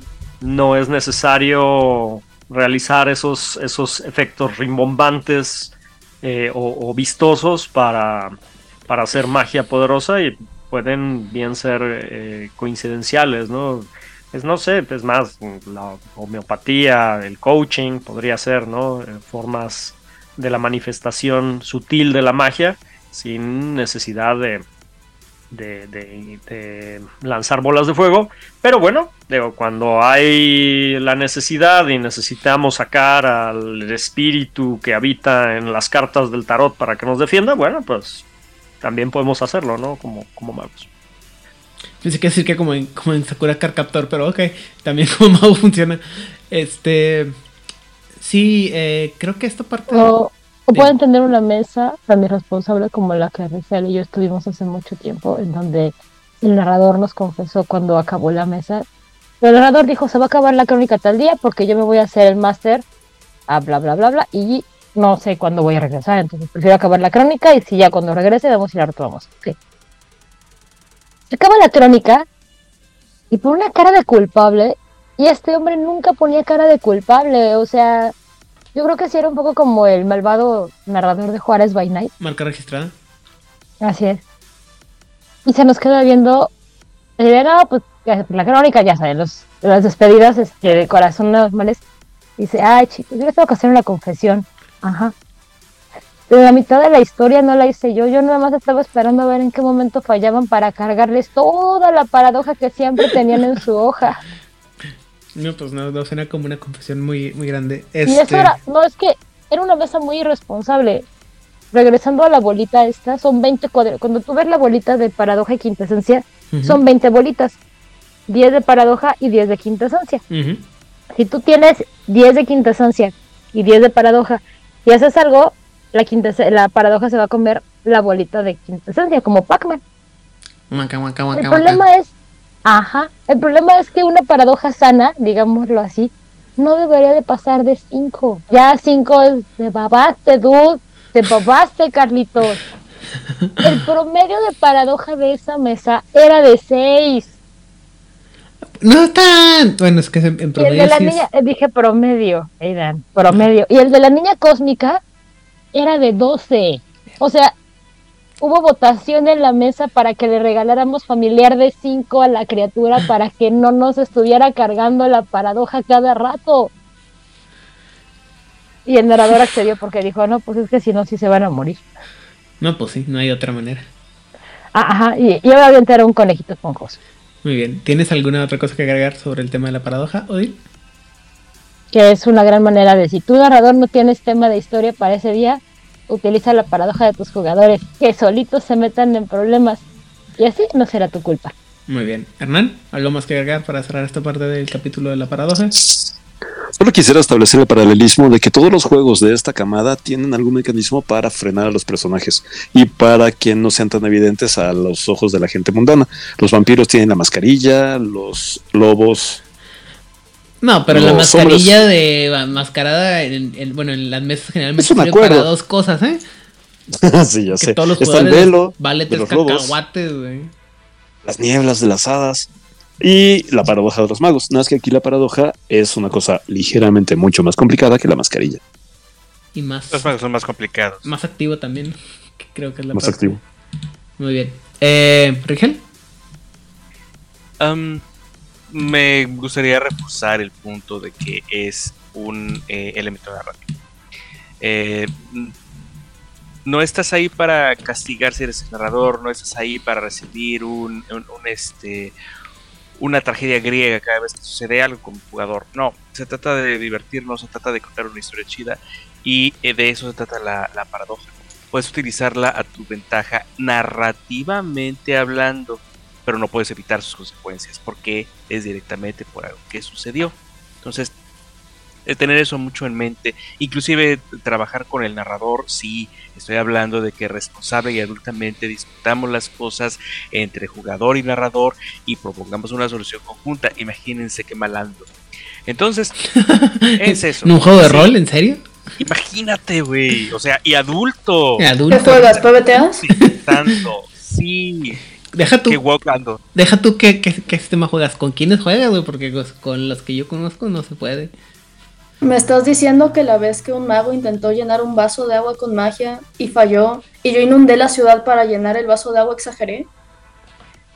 te diría algo, pero yo sacaba eh, chilaquiles de un microondas en Europa. O sea, pero- Maruchas de la gabardina. y maruchas de la gabardina cuando estaba en guardia.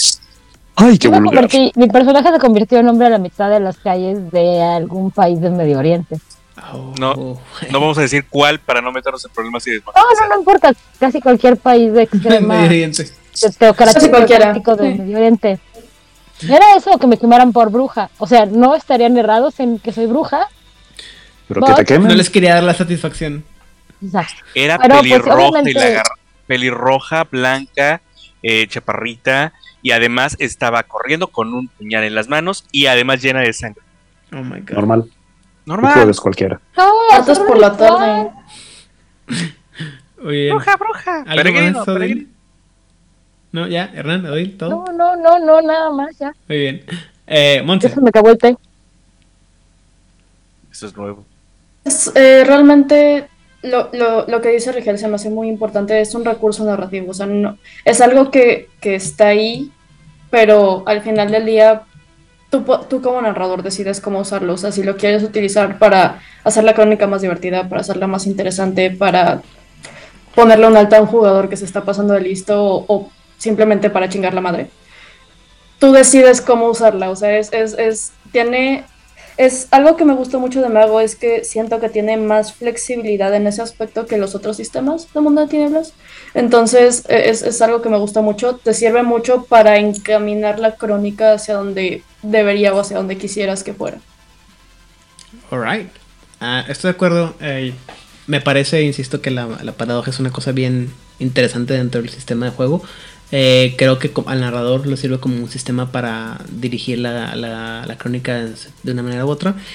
Eh, pero sobre todo me, me gusta la idea de que no tiene que ser tan, tan blatante, ¿no? Que puede ser discreto, que puede ser a largo plazo, que puede ser poco a poco. Y cuando los jugadores lo entienden, creo que eso ayuda mucho a establecer, sobre todo cuando estás jugando con niveles eh, básicos de magos, es el entender que no todo les va a salir tan fácil como ellos quieren, aunque tienen el poder. En el ejemplo más vulgar y corriente que se me ocurre en este momento es Neo cuando está descubriendo sus poderes en la primera película de Matrix, ¿no? Sí, puede hacer muchas cosas muy fregonas, pero también cae y fracasa y se lastima y, no puede hacer todo tan bien porque hay cosas que simplemente eh, aún su mente no está despierta para, para lograr, a pesar de que es el, el elegido, ¿no? Por así decirlo. Pero después se convierte en John Wick. ¿Cuál es tu punto? Bueno, sí, pero también John Wick tiene sus, tiene sus fallas, ¿no? Y sus problemas y todo ese tipo de cosas. No puede contra una escalera. Me puede contra muchas cosas. Pero en general, ese es el tipo de cosas, ¿no? La, para- la, y así como se, se, no- se le, se le pide o le pedimos a los jugadores que aprendan a usar la magia de una manera discreta para no sacar la, la crónica tan de lo que te- está planeado, lo que está pensado. Al narrador también se le, yo, le, yo pediría a los narradores que la paradoja la usen de una manera también, o sea, como se les cita des- despacito. Con No sabiduría. Sí, no está, o sea, no está nada de malo bajar la- las- los ocho brazos de Ganesha del, del cielo y aplastar a todas las hormiguitas de que son los magos. Pero de vez en cuando, pues también hay que ponerle algo de una manera sencilla. Eh, incluso yo me atrevería a decir que la, el, el dejar que la, que la paradoja se disipe de tu cuerpo al ritmo de un punto por, por semana, debería de tener así como que alguna consecuencia sencilla, ¿no? De- o sea, alguna cosa como, pues tienes un poquito más de mala suerte, te, la pasas pegándote en el dedo chiquito del pie hasta que bajes los, los, ¿cómo se llama? Los puntos. O sea, lo puedes hacer de una manera que no sea grosera, brutal y, y agresiva, pero puedes poco a poco hacerlo más, este, más eh, discreto, ¿no? Que creo que entra con el tropo de eh, todas estas cosas que hacen los magos poderosos en los que de repente están actuando de una manera bien irracional y dices como que ¿qué diablo está haciendo este güey? Ah, bueno, pues es que todo los- lo que está haciendo es una forma de, de eh, circunventar, este, sacarle la vuelta pues a la, a la paradoja, ¿no? Y creo que esa es la, la parte más interesante. Y si no, pues prepárense para sufrir unos cuantos silencios y sean creativos con los silencios y disfrútenlos. O sea, es parte del crecimiento de lo- del mago. De hecho, en algunas partes te lo, lo he visto que te lo mencionan que el silencio va a ser necesario para que llegues al, al quest, ¿no? O sea, va a ser una parte de tu, de tu búsqueda y de, tu, de lo que va a permitirte trascender y subir esos niveles de, de RT para poder ser mejor mago, ¿no? Porque en algún punto vas a perder el piso, como decía ahorita Elías, te vas a subir al ladrillito y vas a tener que dar cuenta que sí, eres el... A lo mejor es, un pescado muy muy grande, pero vives en un, en un laguito, ¿no? Y lo que estás haciendo es que cada vez estás, cambiando de lago más más grande hasta que vas a poder ser un pez grande en un, en un gran lago, o en un océano. Malas analogías, soy pésimo con las metáforas. Yo y Shrek somos uno mismo. En fin, habiendo dicho todo lo anterior y eh, después de todo lo que hemos platicado sobre la paradoja, los invitamos a que nos dejen sus comentarios, sus, sus puntos de vista en todos nuestros canales de YouTube, ah, Twitter, eh, Facebook. Y si quieren unirse con nosotros en las pláticas de Discord, también son bienvenidos. Suscríbanse a todos, denle like, tóquenlo, pónganle repetición todo lo que, lo que puedan. Pero, antes de todo esto, Odil, en redes sociales, saludos y demás. Ah, A mí me pueden encontrar en Instagram y en Twitter como Odile Crío. Yo le mando saludos a los sospechosos comunes. Hola Edgar, hola Sofía, hola Oliver, hola Hernán, hola Hammer, hola Luis. Y este, también agradecer a todas las personas maravillosas que nos han estado dejando comentarios en las diferentes ah, Plataformas. plataformas. Sí nos ayudan un montón para, para decirle a Aidan que las historias de sustos no se corten a la mitad pero también para aterrizar puntos que a lo mejor para nosotros quedan muy claros, porque llevamos pues ya un buen rato jugando y es como de, ah, claro, es obvio. Pero a lo mejor para un neófito o alguien que no ha jugado tanto, no lo es tanto. Entonces, como siempre decimos, o sea, dudas, preguntas o anécdotas graciosas, sí háganlas llegar. Llegar, sí las leemos, en serio. Yo sé que parece que no, pero sí, sí los leemos y nos compartimos comentarios de, oigan, me dijeron esto. Además, eh, saludos a la gente de Camarilla México, saludos a World Latinoamérica, saludos a Aldemar y a toda la gente maravillosa de Colombia que se tomó un momento para escucharnos. Que tengan una muy maravillosa semana. Y ya, bye. Muy bien. Elías.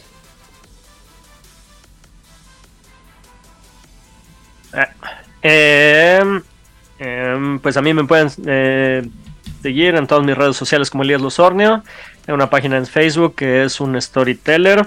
Y este, pues si hay tiempo, me gustaría contestarle la pregunta de Hessing o Hexings, no sé cómo se llama, acerca de, de, de si un mago es enviado a la tormenta de avatares, podría morir o por lo menos perder su avatar totalmente. Sí, la respuesta es sí. Eh, básicamente, cuando un mago atraviesa la celosía, eh, si existe, bueno, si sigues usando la regla de la, tormenta de avatares, este, tienes que tirar, aparte de lo que tienes que hacer para poder atravesar la celosía, tienes que tirar paradoja más arete, dificultad de 6, y cada uno se transforma en un punto de daño agravado. hay maneras de, pues, este, protegerse, pero pues es bastante eh, rudo y básicamente esa tormenta de avatares existe porque durante la semana de la pasadilla en 1999 despertó un antidiluviano, la tecnocracia se espantó, mandó todos los satélites disponibles para lanzar un rayo que lo destruyera, pero debido a los Kuei-Jin que habían creado una tormenta para protegerse del sol, no fue esto posible, así que utilizaron varias bombas nucleares eh, de neutrones, varias bombas de neutrones, los cuales afectaron todos los cimientos de la realidad desde el eh, reino del inframundo hasta los reinos espirituales e incluso se cree que causó una resquebrajadura en la prisión abismal librando a los demonios. Diablos. Si quieren saber más de ello, Gran resumen, gracias. Ese fue el, resumen. programa de Tiene un respiro. Ajá.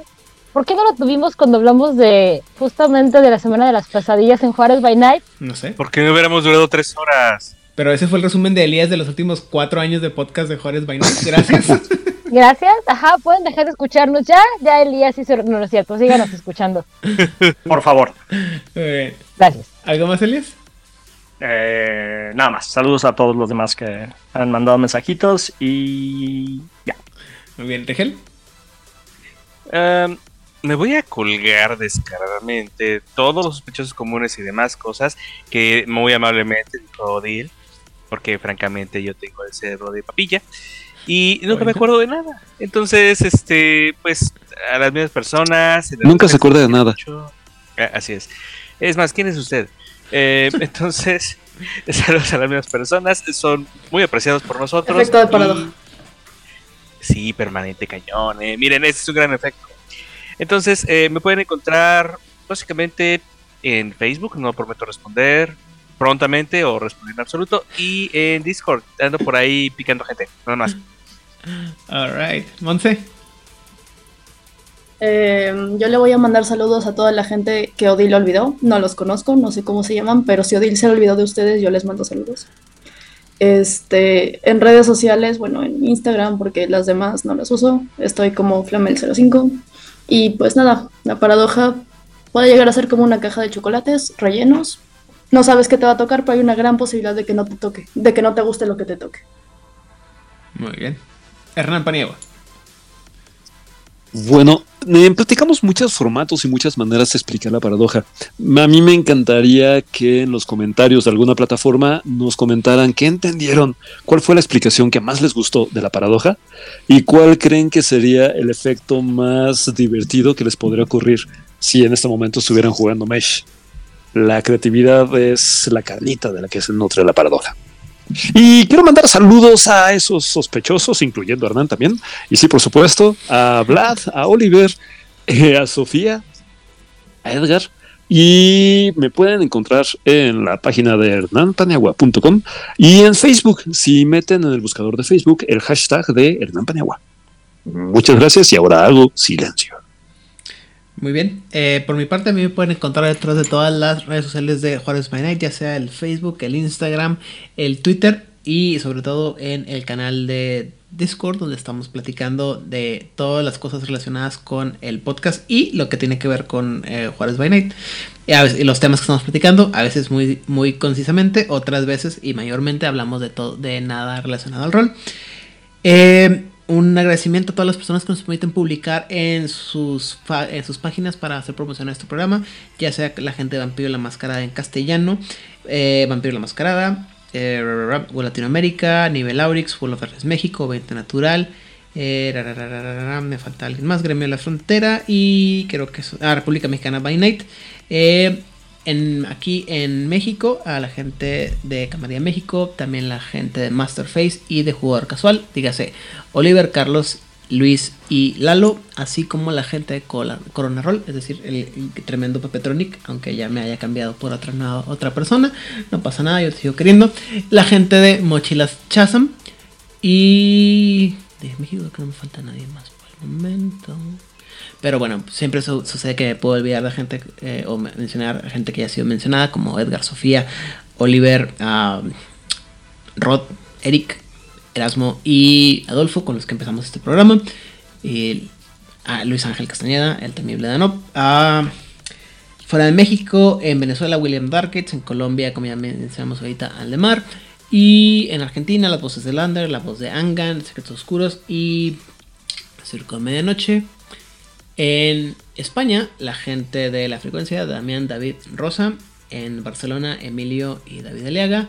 Y finalmente, discúlpenme por el terrible alemán del que voy a hablar ahorita, pero a my known friend aus Deutschland, uh, Dennis, que le dije que iba a mencionar en este programa, lo acabo de conocer, está muy emocionado porque él es de Alemania y dice que allá nadie quiere jugar mago ya en Europa, pero pues aquí seguimos platicando. Wow. Y eh, creo que es por todo, por el momento. Entonces, si no quieren caer en los reinos de la paradoja, pero han disfrutado de nuestro programa, por favor. Compártanos. Eh.